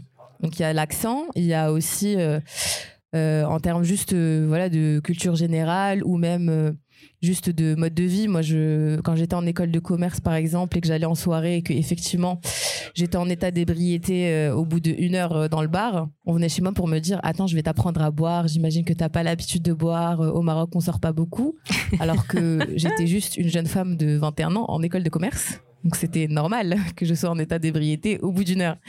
Mais euh, il y a toujours ce prisme-là. Si je refuse une soirée, on va me dire non, mais t'as le droit de sortir maintenant que t'es en France. Non, je n'ai pas envie de sortir. C'est toujours euh, tous tes faits et gestes sont euh, analysés sous le prisme selon lequel tu es marocaine et donc tu es une jeune femme oppressée qui euh, donc euh, visiblement est enfermée dans une cave toute sa vie qui euh, ne sera jamais aussi intelligente qu'une personne qui a grandi en France, même si au final on, est, on a fait les mêmes études. hein. Moi, quand j'étais en conseil, euh, c'était euh, les mêmes écoles de commerce qui revenaient. Et, et bien sûr, il y a aussi le stéréotype sur la jeune femme oppressée, qu'on va libérer sexuellement, etc., qui est un peu dérangeant. Donc, ça persiste, ça encore? Ou C'était que en école de commerce ou Non, bien sûr, ça, persiste, Non, non, ça persiste. Même à, à 29 Maintenant, même ans. quand t'es euh, plus une jeune étudiante mais que t'es une femme, euh, ces, ces, ces stéréotypes sur ta sexualité euh, Oui, persistent. C'est pour ça que j'essaie un peu de- d'en parler dans mes sketchs, mais c'est des, des situations auxquelles j'ai été confrontée. euh, J'étais au Mexique en octobre, donc en octobre. Et justement, alors, bon, on parle sexualité, d'accord, et l'amour dans tout ça. Comment ça se passe quand on, on est immigré en France et que on veut ou on tombe amoureuse C'est facile, c'est difficile? Euh, je pense qu'en tant que jeune femme de 29 ans célibataire à Paris, c'est difficile dans tous les cas. Donc, euh, je n'oserais pas dire que euh, c'est plus simple pour des euh, jeunes femmes non racisées euh, à Paris. En revanche, effectivement, on a un obstacle en plus, et justement ces préjugés-là. Moi, j'ai des copines qui sont prêtes à s'en accommoder et qui prennent un rôle, on va dire, d'éducation avec les garçons qu'elles rencontrent. Moi, personnellement, je suis pas là pour refaire l'éducation de trentenaire, honnêtement. C'est pas, euh, moi, ça m'intéresse pas d'essayer de prouver à quelqu'un que, euh, en fait, j'ai de la valeur. Mais effectivement, euh, il y a toujours cette problématique où je pense qu'il y a beaucoup d'hommes en France, pas forcément des hommes blancs, parce que je pense qu'on va penser que c'est des hommes blancs. Je pense que c'est plus des hommes français, quelles que soient leurs origines. En fait, quand on grandit en France avec une culture où très souvent on va présenter les Maghrébins comme des personnes avec une culture différente, que ce soit les Maghrébins au Maghreb ou les Maghrébins visiblement en France, euh, comme les femmes maghrébines, euh, voilà, on a une certaine image. Euh, ils vont tous nous voir déjà avec les stéréotypes que j'ai cités un peu plus tôt. Il y a un côté très paternaliste. Moi, j'ai déjà fréquenté euh, des hommes, euh, donc ayant grandi en France, euh, euh, caucasiens ou euh, maghrébins, et en fait, je me retrouvais face aux mêmes stéréotypes, ce qui était vraiment dommage. C'est-à-dire que euh, on va euh, souvent donc euh, bon bah comme je l'ai dit hein, interpréter tout ce que je fais par exemple dans l'acte sexuel comme le fait que euh, je suis une grosse cochonne. Parce qu'en fait on attend on attend de moi. Euh, on va analyser ça sous le prisme que de base euh, je suis je suis ultra prude. Ou par exemple on va me dire des choses alors que ça fait 8 ans que j'ai à Paris hein. on essaie de me faire découvrir des restaurants. Une fois il y a un mec qui m'a dit je vais te montrer un resto très sympa ça s'appelle Big Fernand je lui dis bah écoute ça fait 8 ans que je vis à Paris. Je crois que le Big Fernand, ça va pas trop m'impressionner. Mais bon, apparemment, euh, en fait, euh, quand il a su que j'étais marocaine, il a pas compris que je vivais plus à Meknes. Ouais, donc il y a un côté, un peu, comme tu disais, paternaliste et on veut t'apprendre la vie, quoi. C'est ça, exactement. Et puis même, euh, y a, moi, ce que j'adore, enfin pas du tout, c'est quand je rencontre des, des garçons, enfin des hommes, parce que j'ai 29 ans, ils me disent souvent, et tes parents, ils diraient quoi si tu ramenais un, un mec blanc? Et ça me fait toujours rire parce que je pense que mes parents, ils s'en foutraient complètement. Ils seraient juste très étonnés que je sois hétéro parce qu'ils mettent vraiment en doute euh, ma sexualité ces derniers temps. J'ai beaucoup d'amis queer et je suis célibataire depuis très longtemps. Et en fait, euh, eux, ils se posent jamais la question par rapport à leurs parents. Ouais, donc le problème viendrait toujours de ton côté. C'est ça. C'est-à-dire qu'on a tellement euh, présenté les Maghrébins comme des personnes qui ont une culture très fermée et qui euh, n'acceptent pas les partenaires blancs, surtout les jeunes femmes. On a fa- ce fameux cliché de la jeune femme maghrébine euh, qui sort avec un homme blanc et sa famille ne l'accepte pas et elle doit tout sacrifier, elle est mise au banc de la société. Mais euh, moi, personnellement, dans toutes mes relations avec des hommes... euh, français et blancs, euh, ça bloquait pas de mon côté. Ça bloquait pas de mon côté. Et même si ça bloquait de mon côté, euh, mes parents, ils vivent au Maroc. Je les vois une semaine par an. Donc même s'ils acceptaient pas mon partenaire, euh, franchement, c'est pas grave. hein. Et du coup, là, on parle euh, de stéréotypes, on parle un peu de blocage et autres. T'as quoi quand même comme belle surprise ou qu'est-ce qui s'est passé que T'as kiffé depuis que t'es en France euh, Moi, de toute façon, j'adore Paris. C'est chez moi, comme On je a pu voir ça. Et Big Fernand? Et Big Fernand. Euh, non, moi, euh, enfin, moi, c'est chez moi. hein, donc, euh, enfin, il y a toujours ces problèmes-là au niveau des de certaines personnes que je rencontre. Et effectivement, je vous avouerai que que ça soit au travail, dans les relations amoureuses ou euh, juste dans des, enfin, on rencontre des gens dans, dans un bar, on discute avec eux. Il y a toujours un moment une remarque un peu raciste. On s'en accommode. Après, moi, j'ai la chance euh, d'avoir euh, un gros entourage. J'ai beaucoup d'amis. C'est des personnes safe. Et je sais que c'est des personnes qui ne me jugent pas forcément. Et c'est vrai que j'ai remarqué que la plupart de mes amis, c'est aussi des personnes immigrées. Déjà, je suis encore amie et très proche avec des personnes avec qui j'étais au lycée, donc au Maroc, qui ont toutes atterri à Paris. Euh, je me rappelle, mon premier jour euh, dans mon cabinet de conseil, j'ai rencontré quatre personnes du lycée. Donc tous les Marocains sont dans les cabinets de conseil. Non, moi j'ai de la chance parce que justement je me suis entourée de personnes euh, très bienveillantes et euh, j'ai en fait euh, j'évite vraiment d'aborder certains sujets parce qu'au début c'est vrai que euh, avant j'aimais bien parler librement de politique ou parler librement du fait que j'étais marocaine etc. Je me suis rendu compte qu'il fallait pas forcément lancer ce genre de sujet là si j'avais pas envie d'entendre la réponse donc je me préserve et j'en parle pas. Merci maintenant. Merci. Carole, de euh, la Colombie jusqu'à Paris, qu'est-ce qui s'est passé? Raconte-nous tout. Pourquoi t'es partie? Bon, tu nous as un petit peu fait un petit, un petit teaser. T'as quitté le... Non, déjà, t'as fait le lycée français, c'est ça? Non, pas Non, du tout. euh, excuse-moi, je confonds. Non, en fait, euh, en fait, j'ai fait mes études à Bogota. Bon, déjà, je viens d'une ville qui s'appelle Bucaramanga, que Qu'on voit, on situe tous là. On sait. Pas loin du Maroc, je pense. Pas loin du Maroc. Bucaramanga, voilà. C'est plus, euh, plus euh, entre la Bogota, qui est le centre, le nord du pays. Donc, euh, une ville qui est assez chaude. Et en fait, euh, je suis partie à Bogota pour faire mes études euh, en gouvernement et relations internationales. Et j'ai fait mes études dans un- une université, en fait, qui avait une méthode cartésienne. Donc, on va dire qu'on nous a appris euh, la France. En fait, c'était c'est une méthode très à la française, et on voyait la France euh, comme un endroit où il avait beaucoup d'opportunités pour nous, notamment dans mon domaine des gouvernements et relations internationales. Donc euh, ici, il y a beaucoup d'organismes, il y a les sièges de beaucoup de choses que, sur lesquelles on voulait travailler à, à l'époque. Et donc, c'est vrai qu'il y avait beaucoup d'échanges, beaucoup de partenariats avec la France, et c'était pour moi, ça a toujours été la France. Je ne sais même pas pourquoi, parce que, en fait, à l'école, j'avais déjà commencé à faire des cours euh, à l'Alliance française des Français. Je sais pas, ça m'attirait déjà les Français. C'est vrai que toutes les choses ont fait que, en fait, euh, ça m'attirait de venir en France et mon projet, c'était de venir en France pour faire un master, pour continuer à, à faire mes études. Et voilà. Et en plus de ça, euh, en fait, ce que, quelque chose que j'ai pas dit, c'est qu'en Colombie, en tout cas, on a une culture où il faut beaucoup travailler pour euh, pour devenir euh, bah, successful. Donc, euh, en fait, vraiment, moi, j'ai eu aussi l'opportunité d'avoir des parents qui ont pu me payer mes études parce que en fait déjà aller à Bogota vivre toute seule etc c'était pas évident mais c'était un pas en fait vers euh, être quelqu'un qui, qui, qui a du succès dans la vie, qui allait avoir un, bo- un bon travail, etc. Donc en fait, dans la continuité de ça, c'était justement venir en France faire un master. Pour nous, c'était genre, euh, de, oui, la reconnaissance en fait, parce que c'était des belles universités, etc. Donc euh, c'est pour ça que je suis arrivée ici. Et notamment, en fait, mes parents, ils voulaient pas que je parte en échange un peu Erasmus, mais vraiment que je finisse d'avoir mes études avant de venir en France. Donc c'est pour ça qu'en fait, après j'ai enchaîné avec euh, le d'être fille au père et que, en fait, je suis tombée sur, en fait, j'ai- normalement, je devais rester un an. Mon but n'a jamais été de rester en France. Je suis vraiment venue pour, euh, c'était un moyen pour, euh, pour réussir, en fait, euh, ce que je voulais faire et avoir un travail, etc., plus tard dans mon domaine.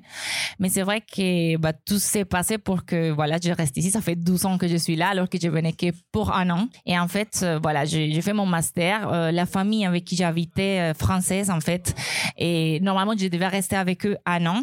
Et en fait, je suis, je suis restée quatre ans. Ils m'ont un peu adopté. En fait, au bout d'un an, ils m'ont dit, mais en fait, on t'aime tellement, on veut que tu restes. Donc, tu peux faire tes études et on veut te garder à la maison. Tu peux rester avec nous. C'est pour ça que je disais, j'étais un peu privilégiée parce que, en fait, je m'attendais pas à ça. Et en fait, c'est vrai que des gens qui me connaissaient pas, qui étaient des étrangers, en fait, ils m'ont accueilli et hum, ils m'ont gardé d'une certaine façon. Ils m'ont adopté. Et du coup, ils m'ont permis aussi de, de faire mes études. C'est-à-dire que mes parents, ils continuaient à m'aider au niveau financier depuis la Colombie. J'ai jamais eu les, les besoins de travailler. Mon père, il a voulu, il a jamais voulu que je travaille parce que pour lui, c'était vraiment focus études. Mais cette famille-là, donc, ils m'ont adopté. En plus, ils m'ont laissé rester chez eux gratuitement. C'est-à-dire que j'y suis restée quatre ans. Je les aidais forcément avec les enfants parce qu'ils sont devenus un peu mes filles. Euh, j'ai même, je suis même la marraine de la dernière. Donc, euh, c'était vraiment cet échange des, j'ai fait Il y a un lien qui s'est créé avec la famille et donc euh, t'es resté. C'est exactement ça. Et justement, et quand, et si on revient un petit peu en arrière ou même encore maintenant, euh, on parlait tout à l'heure des stéréotypes par rapport aux Marocains. Est-ce que toi, tu ressens des stéréotypes en étant euh, une Latina en fait euh, en France? Et est-ce que tu vois aussi une différence entre, par exemple, on va dire, on va parler des Latinas d'un point de vue voilà sud-américain, mais est-ce que les gens ils mettent tout le monde dans un même sac ou tu peux aussi comprendre que tu es colombienne et que tu dois aussi te battre pour dire non, je suis colombienne et pas que latina aussi à la fois? Alors, il y a, oui, il y a des stéréotypes, notamment ce que je disais, c'est que nous, en Colombie, on doit toujours se construire. C'est-à-dire que quand je suis arrivée ici, les gens pensaient qu'en fait, en Colombie, on, on habite tous dans l'Amazonie et qu'on habite dans des arbres, et que voilà, les singes, c'est mes meilleurs amis. C'est vrai. Ils me parlaient comme si, en fait, euh, je connaissais pas un portable plein de choses parce que je sais pas en fait la vision et l'image de la Colombie malheureusement c'était à, à ce moment-là, en tout cas, il y avait que la drogue, il y avait que tout ce qui était en- autour Tout des, ce qui est narcos de- et autres. Exactement.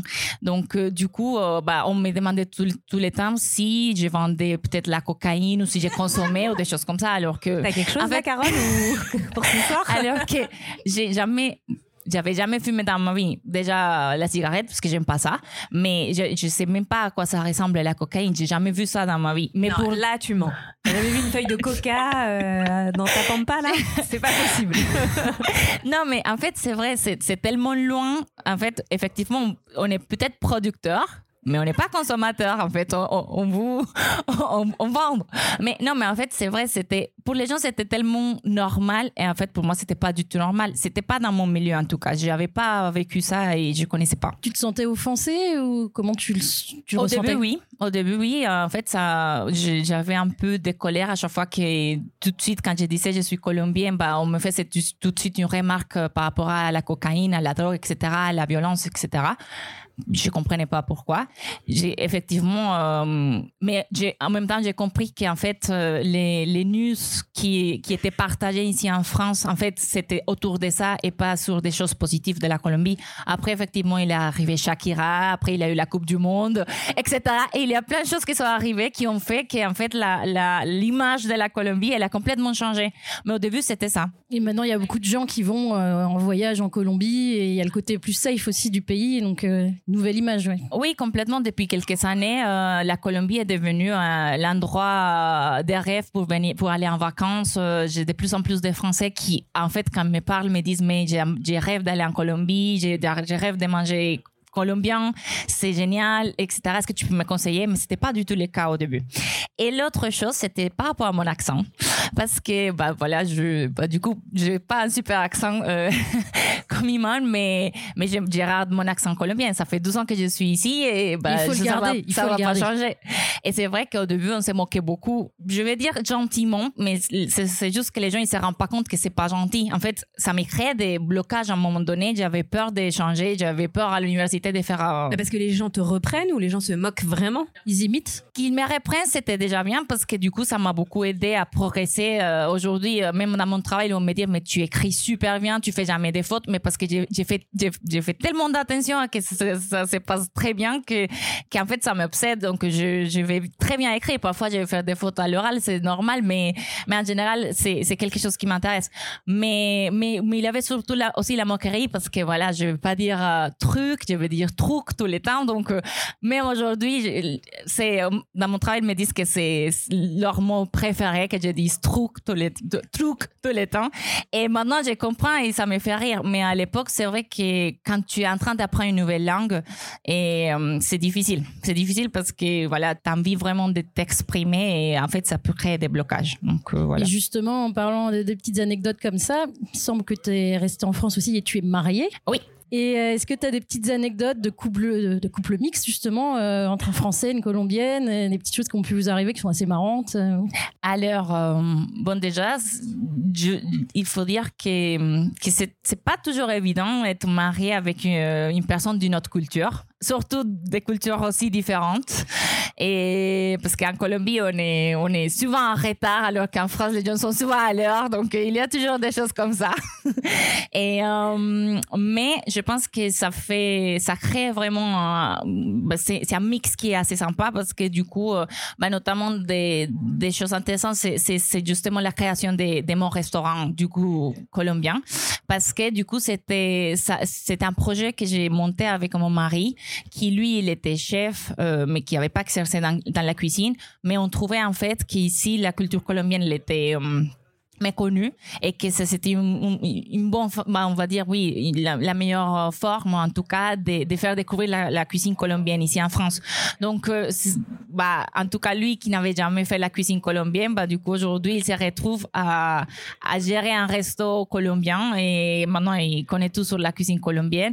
Et quand on s'est marié aussi, on avait envisagé, en fait, c'était hyper important que les mariages, bah, il y a une partie, euh, on va dire, sur la, sur la culture colombienne, donc notamment la musique, etc. Donc, il y a cette partie un peu, bah oui, euh, amusante de la Colombie, mélangée avec la culture française, que pour moi, c'est tout ce qui est la gastronomie, etc., autour de la gastronomie, qui est très important. Et donc, ça, ce sont des mélanges qui sont, bah, qui ont été très, très forts, en tout cas, pour, pour nous, dans notre relation. Carole, euh, j'ai une petite question. Euh, tu parles de ton mari qui est français. Tu as obtenu la nationalité française par naturalisation? Via le mariage ou tu l'as obtenue avant la nationalité française? Et je l'ai obtenu avant. Et en tout cas, moi, je voulais que ça soit comme ça parce que comme je le, je le disais tout à l'heure, je leur ai dit, euh, même si j'étais privilégiée dans mon chemin parce que tout, tout s'est déroulé très naturellement, j'ai beaucoup travaillé pour ça. C'est-à-dire que j'ai fait mes études ensuite. euh, par exemple, j'ai fait mon master à Dauphine, qui est une université qui n'est pas facile, surtout quand on arrive et qu'on ne parle pas français. Oui, Et en quand fait- on est étranger, c'est compliqué Oh, d'office. C'était hyper dur. J'avais, je parlais français, mais c'était les français que j'ai parlé avec les enfants à la maison. Donc, euh, du coup, j'avais pas du tout le vocabulaire pour faire de l'économie internationale, euh, euh, là, je sais pas, les macroéconomies appliquées, économie appliquée, etc. Mais malgré tout ça, bah, j'ai réussi, etc. Donc, euh, moi, je savais que, en fait, j'avais rempli tous les cases pour avoir la nationalité et je voulais que ça se passe comme ça parce que demain, je sais pas, je divorce et en fait, euh, voilà, c'était vraiment un, pour moi, c'était quelque chose que moi j'ai obtenu grâce à tous les efforts que j'ai fait. Je voulais que ça reste comme ça. Bah bravo, t'as réussi. Bravo, Carole. Merci. On va passer à Émilie, un autre parcours de vie. Émilie, tu es partie de France, tu as été aux États-Unis, tu as vécu aux États-Unis sous Donald Trump, tu as plein de choses à nous raconter. Mais surtout, Émilie is back in Paris. Alors, pourquoi tu es partie de France, Émilie? Alors pourquoi je suis partie euh, je, je vous l'avais évoqué tout à l'heure. euh, je suis partie parce que je faisais une échange, une année d'échange avec mon école de commerce française, Euh, et donc il y avait le choix parmi énormément d'universités dans le monde. Donc euh, c'est pas la vraie raison qui fait que je suis partie aux États-Unis. J'ai quand même choisi consciemment ce pays parce que j'avais envie euh, d'améliorer mon niveau d'anglais notamment. Et euh, pour aller plus loin, je pense que je, je, je fuyais même la France pour des raisons un petit peu plus fortes que ça euh, assez consciemment. Euh, premièrement, je, j'en avais marre de la mauvaise humeur des Français. Non mais sérieusement. Donc, euh, tu es revenue parce que ça te manquait. yes, n'est-ce pas? Non mais alors, par contre, pas du tout. Euh, je, je retrouve pas pas tant cette ambiance que je fuyais. Euh, je trouve que ça a énormément changé. Il y a beaucoup plus de positivisme, il y a beaucoup plus de sisterhood entre les femmes, euh, comme on peut le voir ce soir. Enfin, non, par contre, je suis agréablement surprise euh, de ce côté-là. Mais j'en avais vraiment marre de, de la grisaille, de cette mauvaise humeur, tout ça. Donc, je suis partie au soleil quand même. Je suis partie en Caroline du Sud. Et puis, il y avait l'antisémitisme aussi. Je suis juive et j'ai subi l'antisémitisme, plutôt ce qu'on pourrait appeler de l'antisémitisme ordinaire. Donc, pas forcément des agressions euh, très, très fortes qui ont été faites envers moi, mais c'était un climat assez étouffant.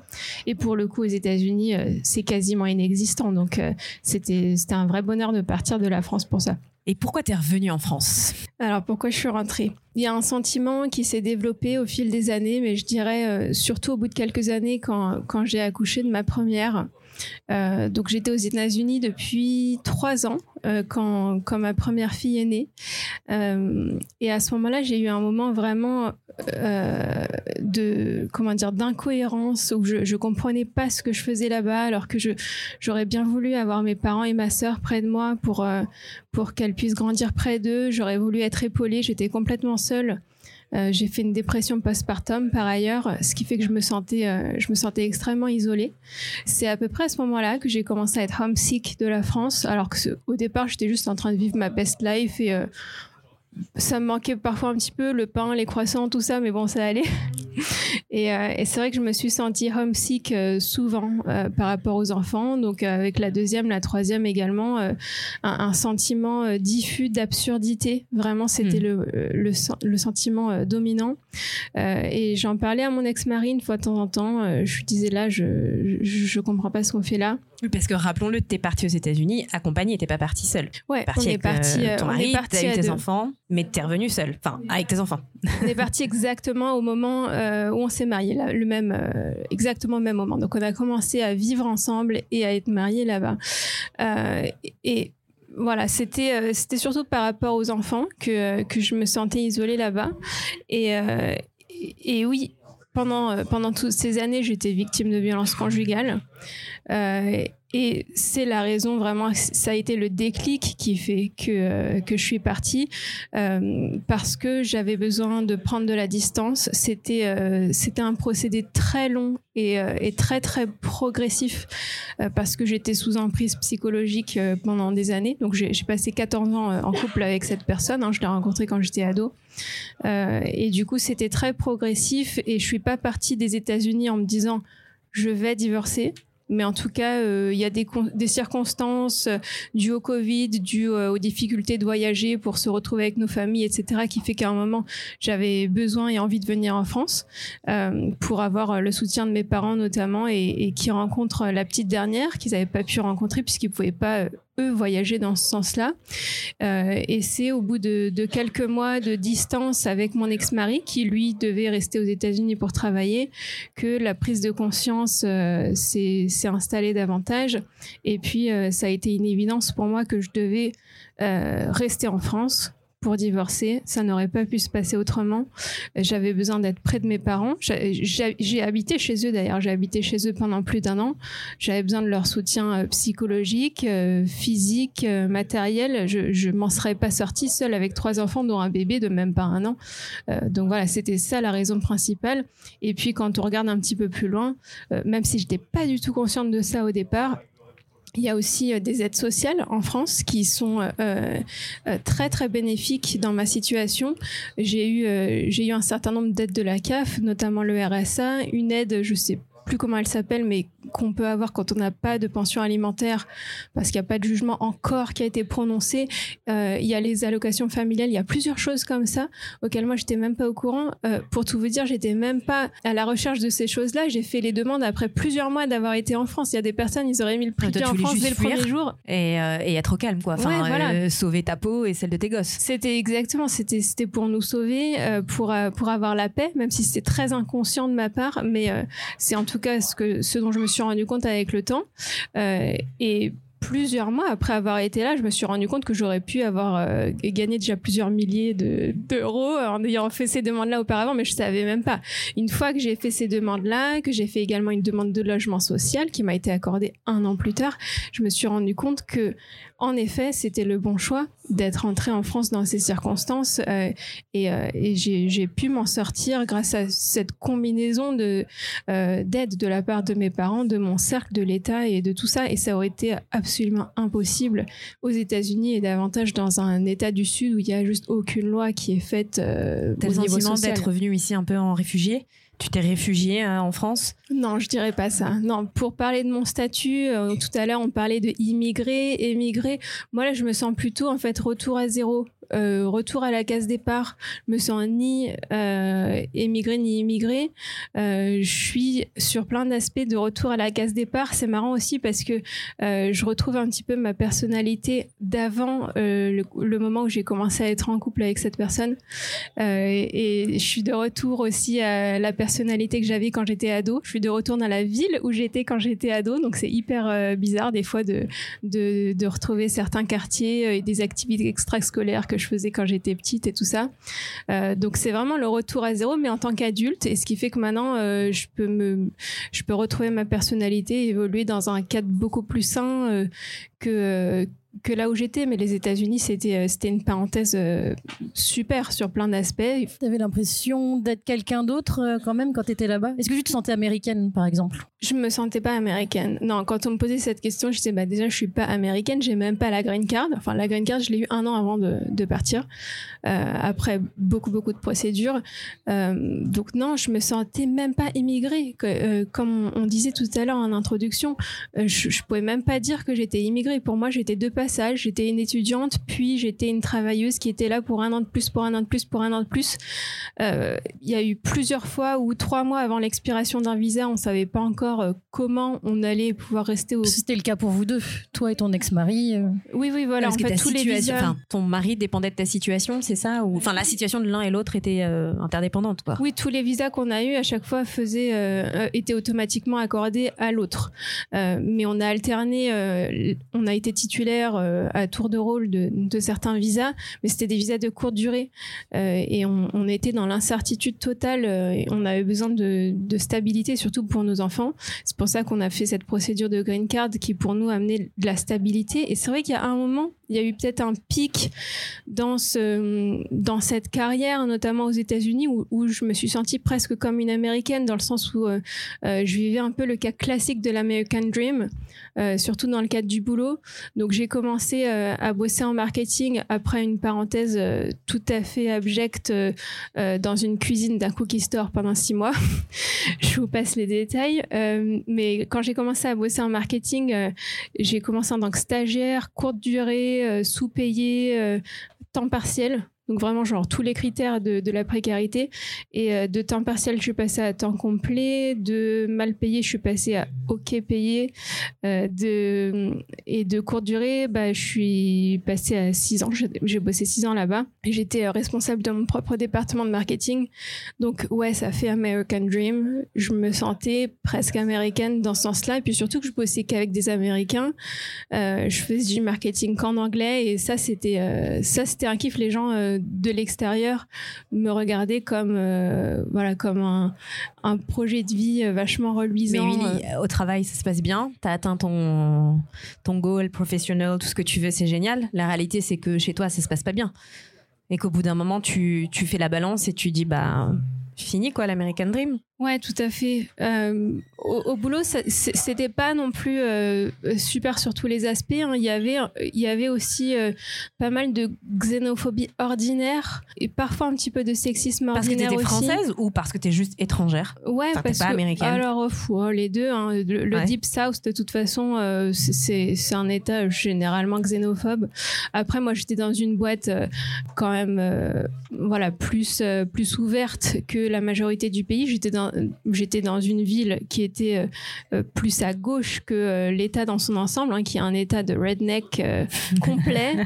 Mais voilà, Charleston, c'est c'est une ville, par contre, un, un peu plus progressiste. Un petit peu, c'est pas pas New York, c'est pas la Californie, mais voilà. Par contre, il y avait souvent des remarques juste du style, bah le 4 juillet, nous on va faire la fête, hein, c'est la fête nationale des États-Unis. Mais toi, toi tu vas bosser, non? Parce que de toute façon, tu t'en fous du 4 juillet. Mais voilà, c'est juste des petites remarques, des petits machins comme ça. Et moi, j'étais, euh, j'étais pas particulièrement chaude pour aller travailler, mais vu qu'ils partaient du principe que j'allais pas faire la fête parce que c'était pas mon sujet, le Force of July, bon bah ça m'est arrivé ouais quelques fois d'aller bosser le Force of July, mais c'était pas la même chose que dans le Cookie Store où là par contre, euh, voilà c'était une erreur de carrière complète, euh, sy- syndrome de l'imposteur to the max. Je, sortais d'une école de commerce, euh, je venais d'obtenir un, master de marketing. Je croyais que j'allais faire du marketing dans, dans ce nouveau cookie cookie store de la part d'un, enfin, monté par un copain qui m'a dit que, que j'allais faire ça, qui m'engageait pour faire ça. Et en fait, euh, bah, j'ai compris petit à petit qu'il voulait juste que je reste en cuisine. J'étais par ailleurs assez sous-payé.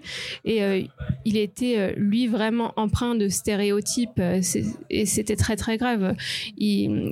Au moment où je lui ai dit que je démissionnais parce que vraiment c'était plus possible j'étais complètement cassée il y avait rien à faire pour moi dans ce job. Là il a vraiment tout lâché. Il m'a expliqué que de toute façon il me faisait une faveur de m'avoir engagé en premier lieu parce que j'aurais j'aurais jamais pu trouver mieux en tant qu'immigrée en tant que femme tout ça. Enfin c'était vraiment abject. Mais voilà c'est vrai que à côté de ça euh, c'était bien pire euh, ce que je vivais en termes de sexisme à la maison, mais j'étais trop endormie, entre guillemets, pour me, me rendre compte de ce qui Ouais, se passait vraiment. vraiment. Et là, maintenant, si tu avais un message à, à donner aux femmes qui souhaitent émigrer, ce serait quoi au vu de ton expérience euh Bah, finalement, j'ai euh, été assez euh, impressionnée par euh, ce que disait Carole euh, tout à l'heure par rapport à, à, euh, au fait d'être indépendante et de et de vraiment penser à son propre statut. Et tu disais que tu voulais pas tu voulais pas obtenir l'immigration par le mariage. Euh, t'avais à cœur de faire tes propres trucs.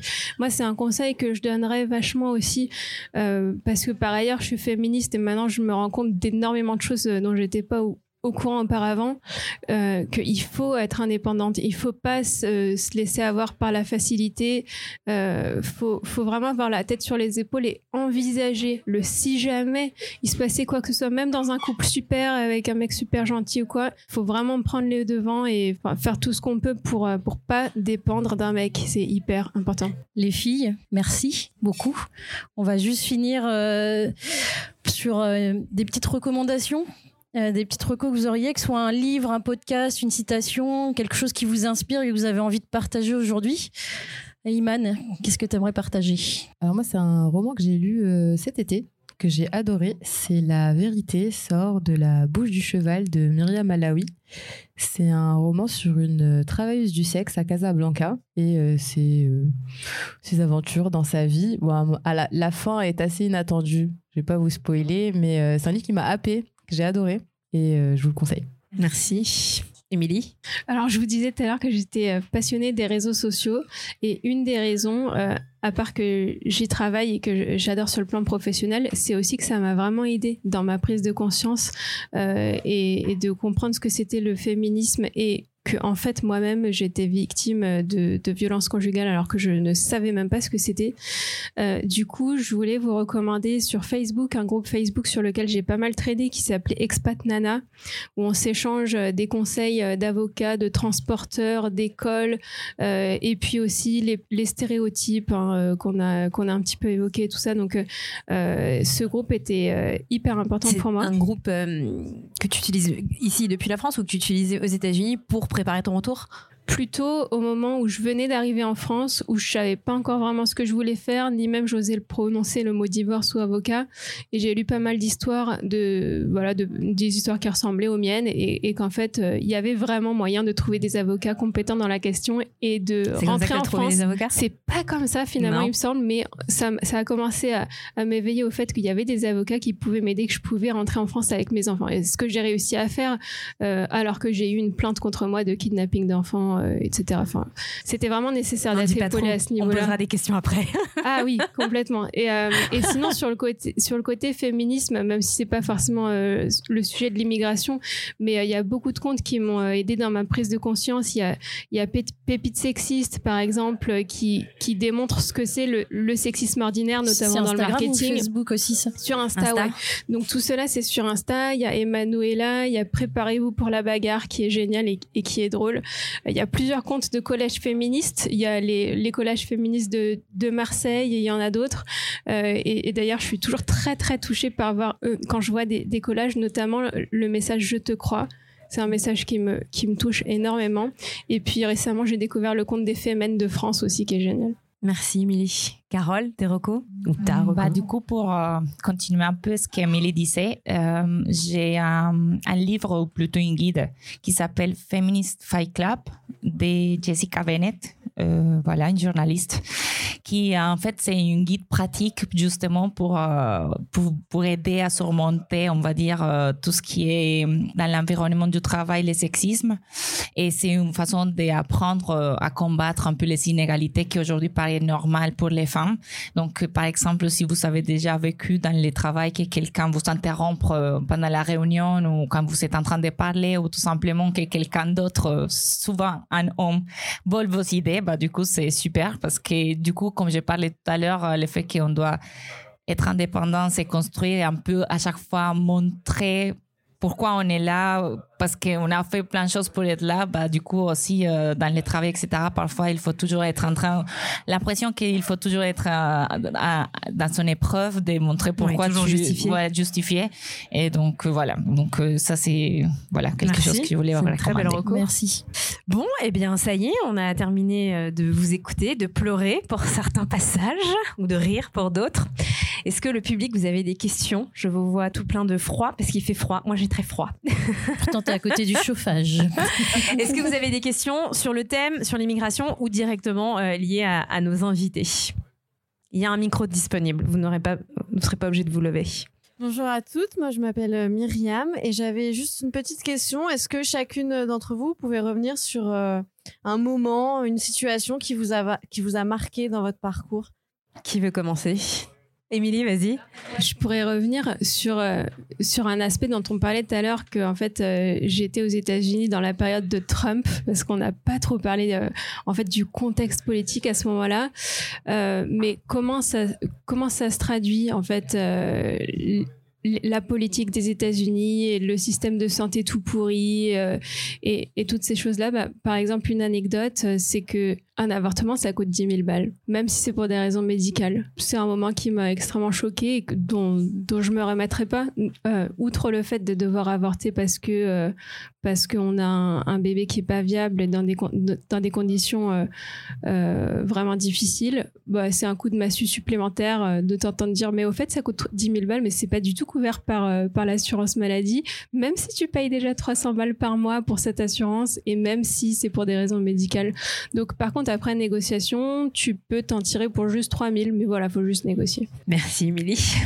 Iman, comment rebondir hein Non, pas du tout. Bah, en fait, euh, j'essaie de trouver euh, une anecdote euh, positive, mais euh, bah, je suis désolée, ça sera aussi une anecdote négative. On est euh, sur euh, une bonne lancée là.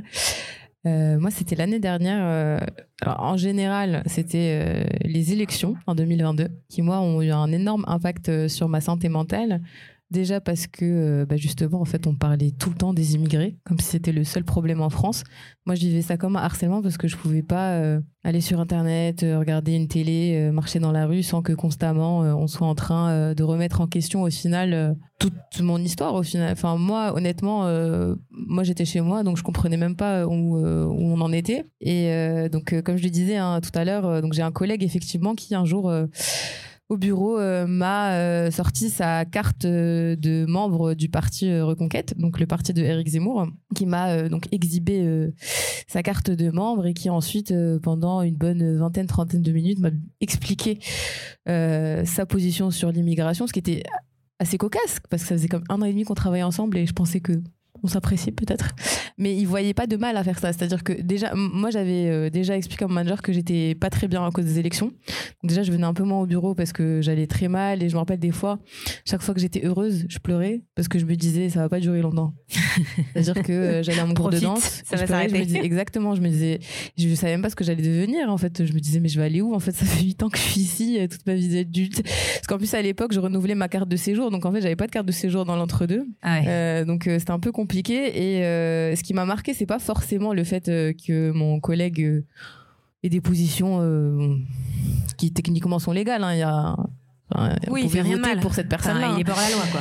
mais euh, ce qui m'a gêné c'est quand euh, je suis allée voir euh, mon manager pour lui demander juste de lui dire de pas me raconter ça vu que techniquement j'étais la seule femme immigrée dans tout l'open space donc c'était vraiment visé et mon manager en fait il m'a écouté parler et puis après il m'a juste dit moi je pense pas comme ça et après il est parti et, euh, et quand je l'ai remonté au RH pareil euh, du coup ils m'ont proposé euh, une formation sur la gestion des émotions au travail euh, Ah, et ça aussi, si, c'est euh, vrai, donc. tout est vrai j'ai une vie très traumatisante Euh, Tu l'as faite la formation? Eh ben, figurez-vous que non elle m'a proposé mais après elle est jamais revenue vers moi pour Mais la faire t'as- attends, on t'a pas appelé pour le compte CPF On t'a pas dit ça Non, elle m'a dit, elle m'a dit, on peut exceptionnellement t'octroyer cette formation. Il faut que je vois pour m'arranger avec l'OPCO, mais ne le dis à personne parce que c'est exceptionnel. Lui, il avait pas besoin de formation à côté. Non, lui, pas du tout. Et d'ailleurs, il est venu s'excuser euh, plusieurs mois plus tard. Il a peut-être fait une formation entre temps, du coup, pour s'excuser. Non, pas du tout. En fait, c'est revenu aux oreilles de son manager à lui. Et, et il s'est excusé en me disant Mais tu sais, je parlais pas de toi. Mais si, euh, quand tu parles des immigrés, tu parles de moi, tu parles de moi, de mon entourage, de mes amis. Il m'a dit pas du tout. Et tu sais, j'ai toujours admiré ton parcours, Iman. Et je dis Mais tu ne sais même pas euh, comment j'ai fait pour arriver dans cette boîte. Et il me dit Oui, mais je suis sûre que c'était super courageux. Je lui dis, et du coup, je lui dis Qu'est-ce qui est courageux dans le fait de payer une école de commerce à 15 000 euros l'année? Tout ça, c'est des vraies Tout conversations. ça, c'est vrai.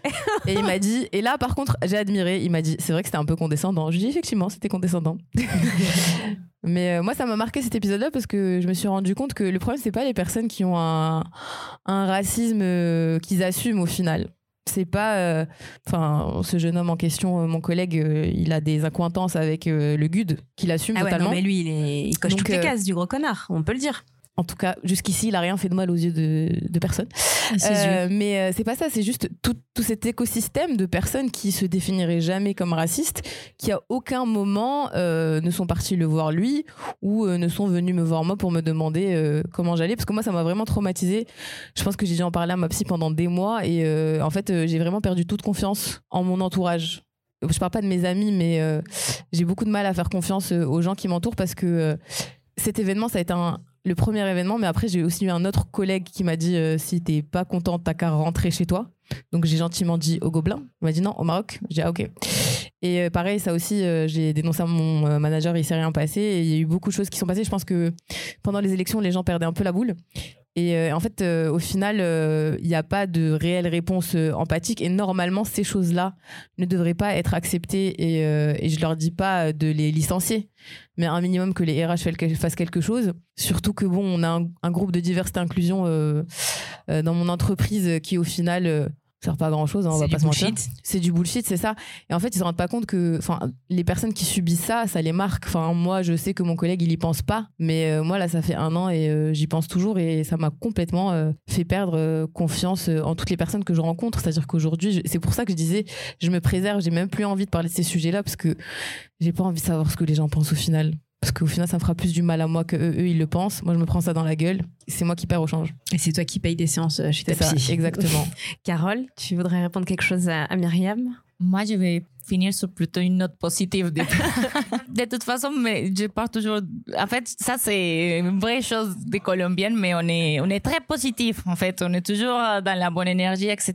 Donc, euh, voilà, ça, c'est quelque chose que qu'on retrouve pas forcément tous les temps ici. Mais, euh, mais voilà. Non, mais en fait, ce que je voulais dire, c'est que bah, quelque chose qui m'a marqué, en fait, c'est il y a, du coup, avant les Covid, moi, j'ai travaillé dans une autre boîte aussi. Et à ce moment-là, j'ai voulu faire une rupture conventionnelle. Parce que, bon, j'avais fait mon tour et je voulais changer hum, d'entreprise. C'est juste que ça s'est passé euh, en février et qu'en mars, on a été confinés. Donc, euh, du coup, je me suis retrouvée, et, on va dire, au chômage et pendant les confinements et que bah, c'était pas le bon moment de chercher du travail, etc. euh, on le sait bien tous. Mais par contre, quelque chose qui m'est arrivé, c'est que le fait d'être chez moi et euh, d'avoir du temps, ça m'a permis du coup de développer les projets que j'ai aujourd'hui avec mon resto colombien, mais que j'aurais pas pu les faire en Colombie si si j'avais justement été au chômage là-bas. Parce qu'en fait, en Colombie, c'est pas comme ici où on a, on, on va dire, on cotise tous les mois pour justement avoir les chômages en bout d'un moment et que du coup, c'est une opportunité, moi, je trouve, qu'on n'a pas en Colombie et que souvent les Français se plaignent de beaucoup de choses, mais qui se rendent pas compte en fait des, bah, de toutes les choses positives qu'il y a ici, donc notamment le fait que en fait j'ai pu, euh, j'ai réussi à entreprendre parce que j'étais au chômage et que j'avais d'une certaine façon une entrée économique qui me permettait de vivre et en même temps de réaliser un rêve que voilà qu'on avait depuis quelques années qu'on n'avait pas pu faire. Et du coup pour moi ça c'est hyper important de voir qu'en fait il y a beaucoup d'opportunités parfois et qu'il il faut savoir les bah, les saisir et qu'effectivement en Colombie même si j'adore euh, la Colombie bah j'aurais pas pu faire ça. En fait c'est très très compliqué. J'aurais dû vraiment épargner beaucoup de temps pour pouvoir faire mon projet et vivre de mes économies. Et c'est vrai que, voilà, ici, j'ai eu l'opportunité. Je trouve que c'est positif. Il y a beaucoup de choses qui sont négatives, mais je pense aussi qu'il y a hum, beaucoup de choses qui ont, bah, ici, qu'on a, je, bah, sais pas, je parle la, la sécurité sociale, par exemple. Il y a plein de choses hum, qu'il faut quand même, on va dire, d'une certaine façon, soulever, euh, bah, en France, en fait. Donc, il y a, il y a des bonnes choses pour, euh, Super. Et euh, ton restaurant, ton projet, comment est-ce qu'il s'appelle et où est-ce qu'il est? Alors, euh, mon projet s'appelle Antojao, ou en français, on va dire Antojao. et, euh, et Antojao en espagnol, ça veut dire euh, donner l'eau à la bouche. Donc, vraiment, c'est quand on, on dit en, en, Espa- en Colombie, estoy antojado de, ça veut dire que tu as envie de quelque chose. Et du coup, ce qu'on essaie de faire, c'est vraiment de donner envie aux gens avec nos, bah, avec nos produits, de tester la cuisine colombienne, de voir la culture à travers bah, les, les sens, les goûts. Et voilà. Donc, euh, et ça se trouve à ici les Moulineaux. Euh, ils sont ouverts à ici une bah, une halle qui s'appelle les salles d'ici des Biltoki. Donc c'est voilà proche de tous les on va dire là où il y a tous les euh, oranges et tous les gros les grosses entreprises. Donc là il y a cette halle et du coup on a un point physique sur place et vous pouvez aller là-bas et manger sur place et découvrir la cuisine colombienne. Voilà. Super, merci. Merci les filles euh, pour euh, vos témoignages. Je trouvais ça super intéressant. Et j'ai une question pour toi, Iman. Du coup, on me disait que tu des centres de puzzle. Est-ce que tu te produis? Est-ce que tu as un spectacle en ce moment? Parce que j'ai adoré ton sketch et je veux trop venir te soutenir. Instant autopromo, Voilà. vas-y. Fais la promo, Elle, elle a une semaine en plus de folie, donc euh, Euh, merci beaucoup, merci. Euh, bah moi j'ai euh, commencé le stand-up très récemment, donc j'ai pas de spectacle à proprement parler, mais je passe sur plusieurs plateaux à Paris. J'ai un compte Instagram qui est un jeu de mots de qualité, c'est comme ça que mes collègues m'appellent. C'est One Iman Show, haha, on rigole. Euh, voilà, c'est mon compte Instagram qui est dédié au stand-up. Alors, il n'y a pas de vidéo dessus, mais je mets euh, du coup mes, mes passages. Euh, J'ai pour objectif pour mars d'arriver à 20 minutes suivies du coup de, de sketch. Ah oui, 20 minutes. Là, t'es à combien? Euh, là, je suis à 15. Bon, bah, pas bien. beaucoup, mais l'idée. Bah, mars, voilà. euh, c'est bon, ça Il y a une grosse marge de 15 progression. minutes. Ouais, oui, j'y vais doucement, mais sûrement, j'essaie. Mais euh, effectivement, j'ai beaucoup de passages. Bah, justement, les, comme Laetitia le disait, euh, ce soir, cette semaine, je joue tous les soirs. Et, euh, et du coup, n'hésitez pas à me suivre sur One Iman Show sur Instagram, tout collé. Et, euh, Je confirme. Et merci beaucoup, vraiment. Merci. Une autre question. Alors bonsoir, moi c'est Ogéné. Avant de poser une question, j'ai une question pour Iman à nouveau. Euh, vraiment, je, voulais vous remercier les filles parce que vos témoignages sont vraiment euh, forts et on se rend compte de ce que peut donner le manque de connaissances, de culture autre que la nôtre. Euh, ça donne des comportements à la limite du, manque de respect, alors que je pense que ça vient beaucoup d'une méconnaissance de ce qui se passe de l'autre côté du monde. Alors quand on se nourrit, là maintenant on est dans une période où Internet nous permet de voir plein de choses et de découvrir euh, la joie des euh, supporters euh, d'Amérique latine, quel que soit le sport, mais on est obligé, une fois qu'on a, on a, fini de supporter son pays, d'aller avec l'Amérique latine parce qu'on ressent en fait ce- cette, cette bienveillance et, cette, et, cette, et ce, ce- côté positif. Et Iman, j'avais une question par rapport à, plein de choses que tu as dites.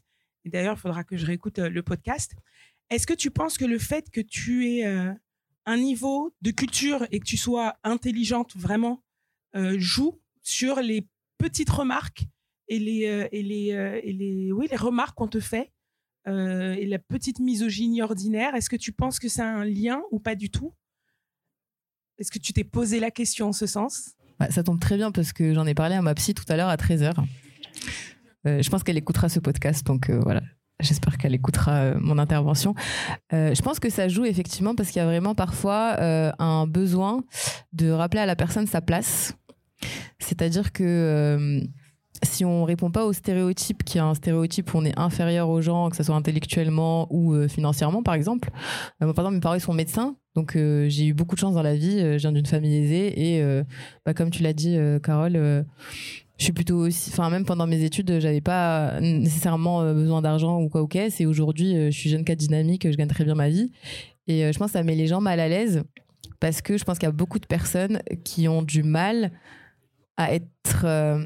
Le fait de traiter quelqu'un comme son égal, c'est parfois vu comme un manque de respect parce que eux, pour eux, on devrait être dans une posture de soumission. Moi, c'est une situation dans laquelle euh, je me suis retrouvée, euh, notamment euh, au travail.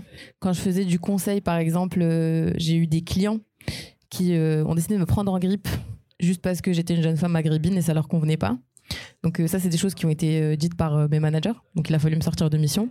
Aujourd'hui, dans l'entreprise dans laquelle je travaille, effectivement, on va retrouver des personnes qui, en fait, ne supportent pas que je leur parle, tout simplement, que je rentre dans le débat, sans rentrer dans les détails, hein, mais ça va vers euh, du harcèlement moral parfois parce qu'on ne supporte pas euh, qu'une jeune femme, je pense une jeune femme et qui plus est maghrébine, mais je pense que jeune femme aussi ça joue beaucoup, euh, et du répondant et se soumettent pas forcément, ça, ça crée des crispations. Effectivement, même dans les relations sociales, ça peut poser problème parce que justement, en fait, ils se retrouvent plus dans cette posture paternaliste. Et je pense que les gens, en fait, leurs insécurités sont exacerbées par le fait que cette personne qui est supposée être inférieure, au final, ne l'est pas.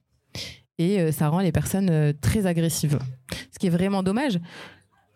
Parce que au final, euh, je pense que, moi, quand je rencontre quelqu'un de brillant, je suis juste très contente de me dire, bah, cette personne, elle est brillante, elle me parle, c'est cool.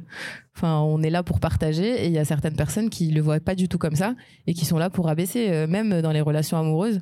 Moi, il y a un jeune homme que je fréquentais pendant quand même pas mal de temps. Et du coup, sur les années, on s'est fréquentés. Euh, les rares fois où j'avais la langue qui fourchait, il me corrigeait. Il me disait, tu vois, tu parles pas si bien français que ça. Et c'est euh, des besoins comme ça. Et enfin, on s'en rend pas compte, mais moi, par exemple, j'ai confiance en moi, je sais ce que je vaux, et c'est beaucoup dû à la thérapie. Mais je pense pour une personne qui n'a pas euh, justement euh, cette carapace, ça peut mener soit à un impact sur la santé mentale très significatif, soit justement en fait être automatiquement dans une posture où on essaye de répondre aux stéréotypes même si on ment en fait sur la personne qu'on est pour se protéger. Et je peux tout à fait comprendre qu'on ait ce réflexe de survie qui est de ne pas se présenter tel qu'on est et d'être ce qu'on appelle inoffensif. Et je pense que pas que les femmes racisées, mais il y a beaucoup de femmes qui font ça, qui essayent un peu euh, d'avoir un peu moins de lumière sur elles, qui essayent d'être d'être moins intelligentes que ce qu'elles sont, qui essayent d'un peu moins parler en réunion, etc. pour ne pas s'attirer de problèmes. Et c'est vraiment dommage. Ouais, pour se préserver et rester tranquille. Merci, Iman. Merci les filles. Merci le public. Merci. Mais c'est pas fini. C'est pas fini. Promis, on arrive à la fin. Et du coup, parce qu'on a aussi à cœur de mettre euh, en lumière des businesswomen dans Wild Wild Women, cet épisode est sponsorisé par Chanvren, laboratoire français spécialisé dans la fabrication de produits alimentaires et cosmétiques au CBD. Et qui dit sponsor dit cadeau. Euh, donc bonsoir à toutes, merci de me donner la parole. Donc euh, effectivement, Chanvren, c'est un laboratoire français euh, spécialisé dans la fabrication euh, et la conception de nouveaux produits à base de CBD. Euh, ce sont des produits principalement destinés au bien-être euh, des hommes, des femmes et des animaux aussi.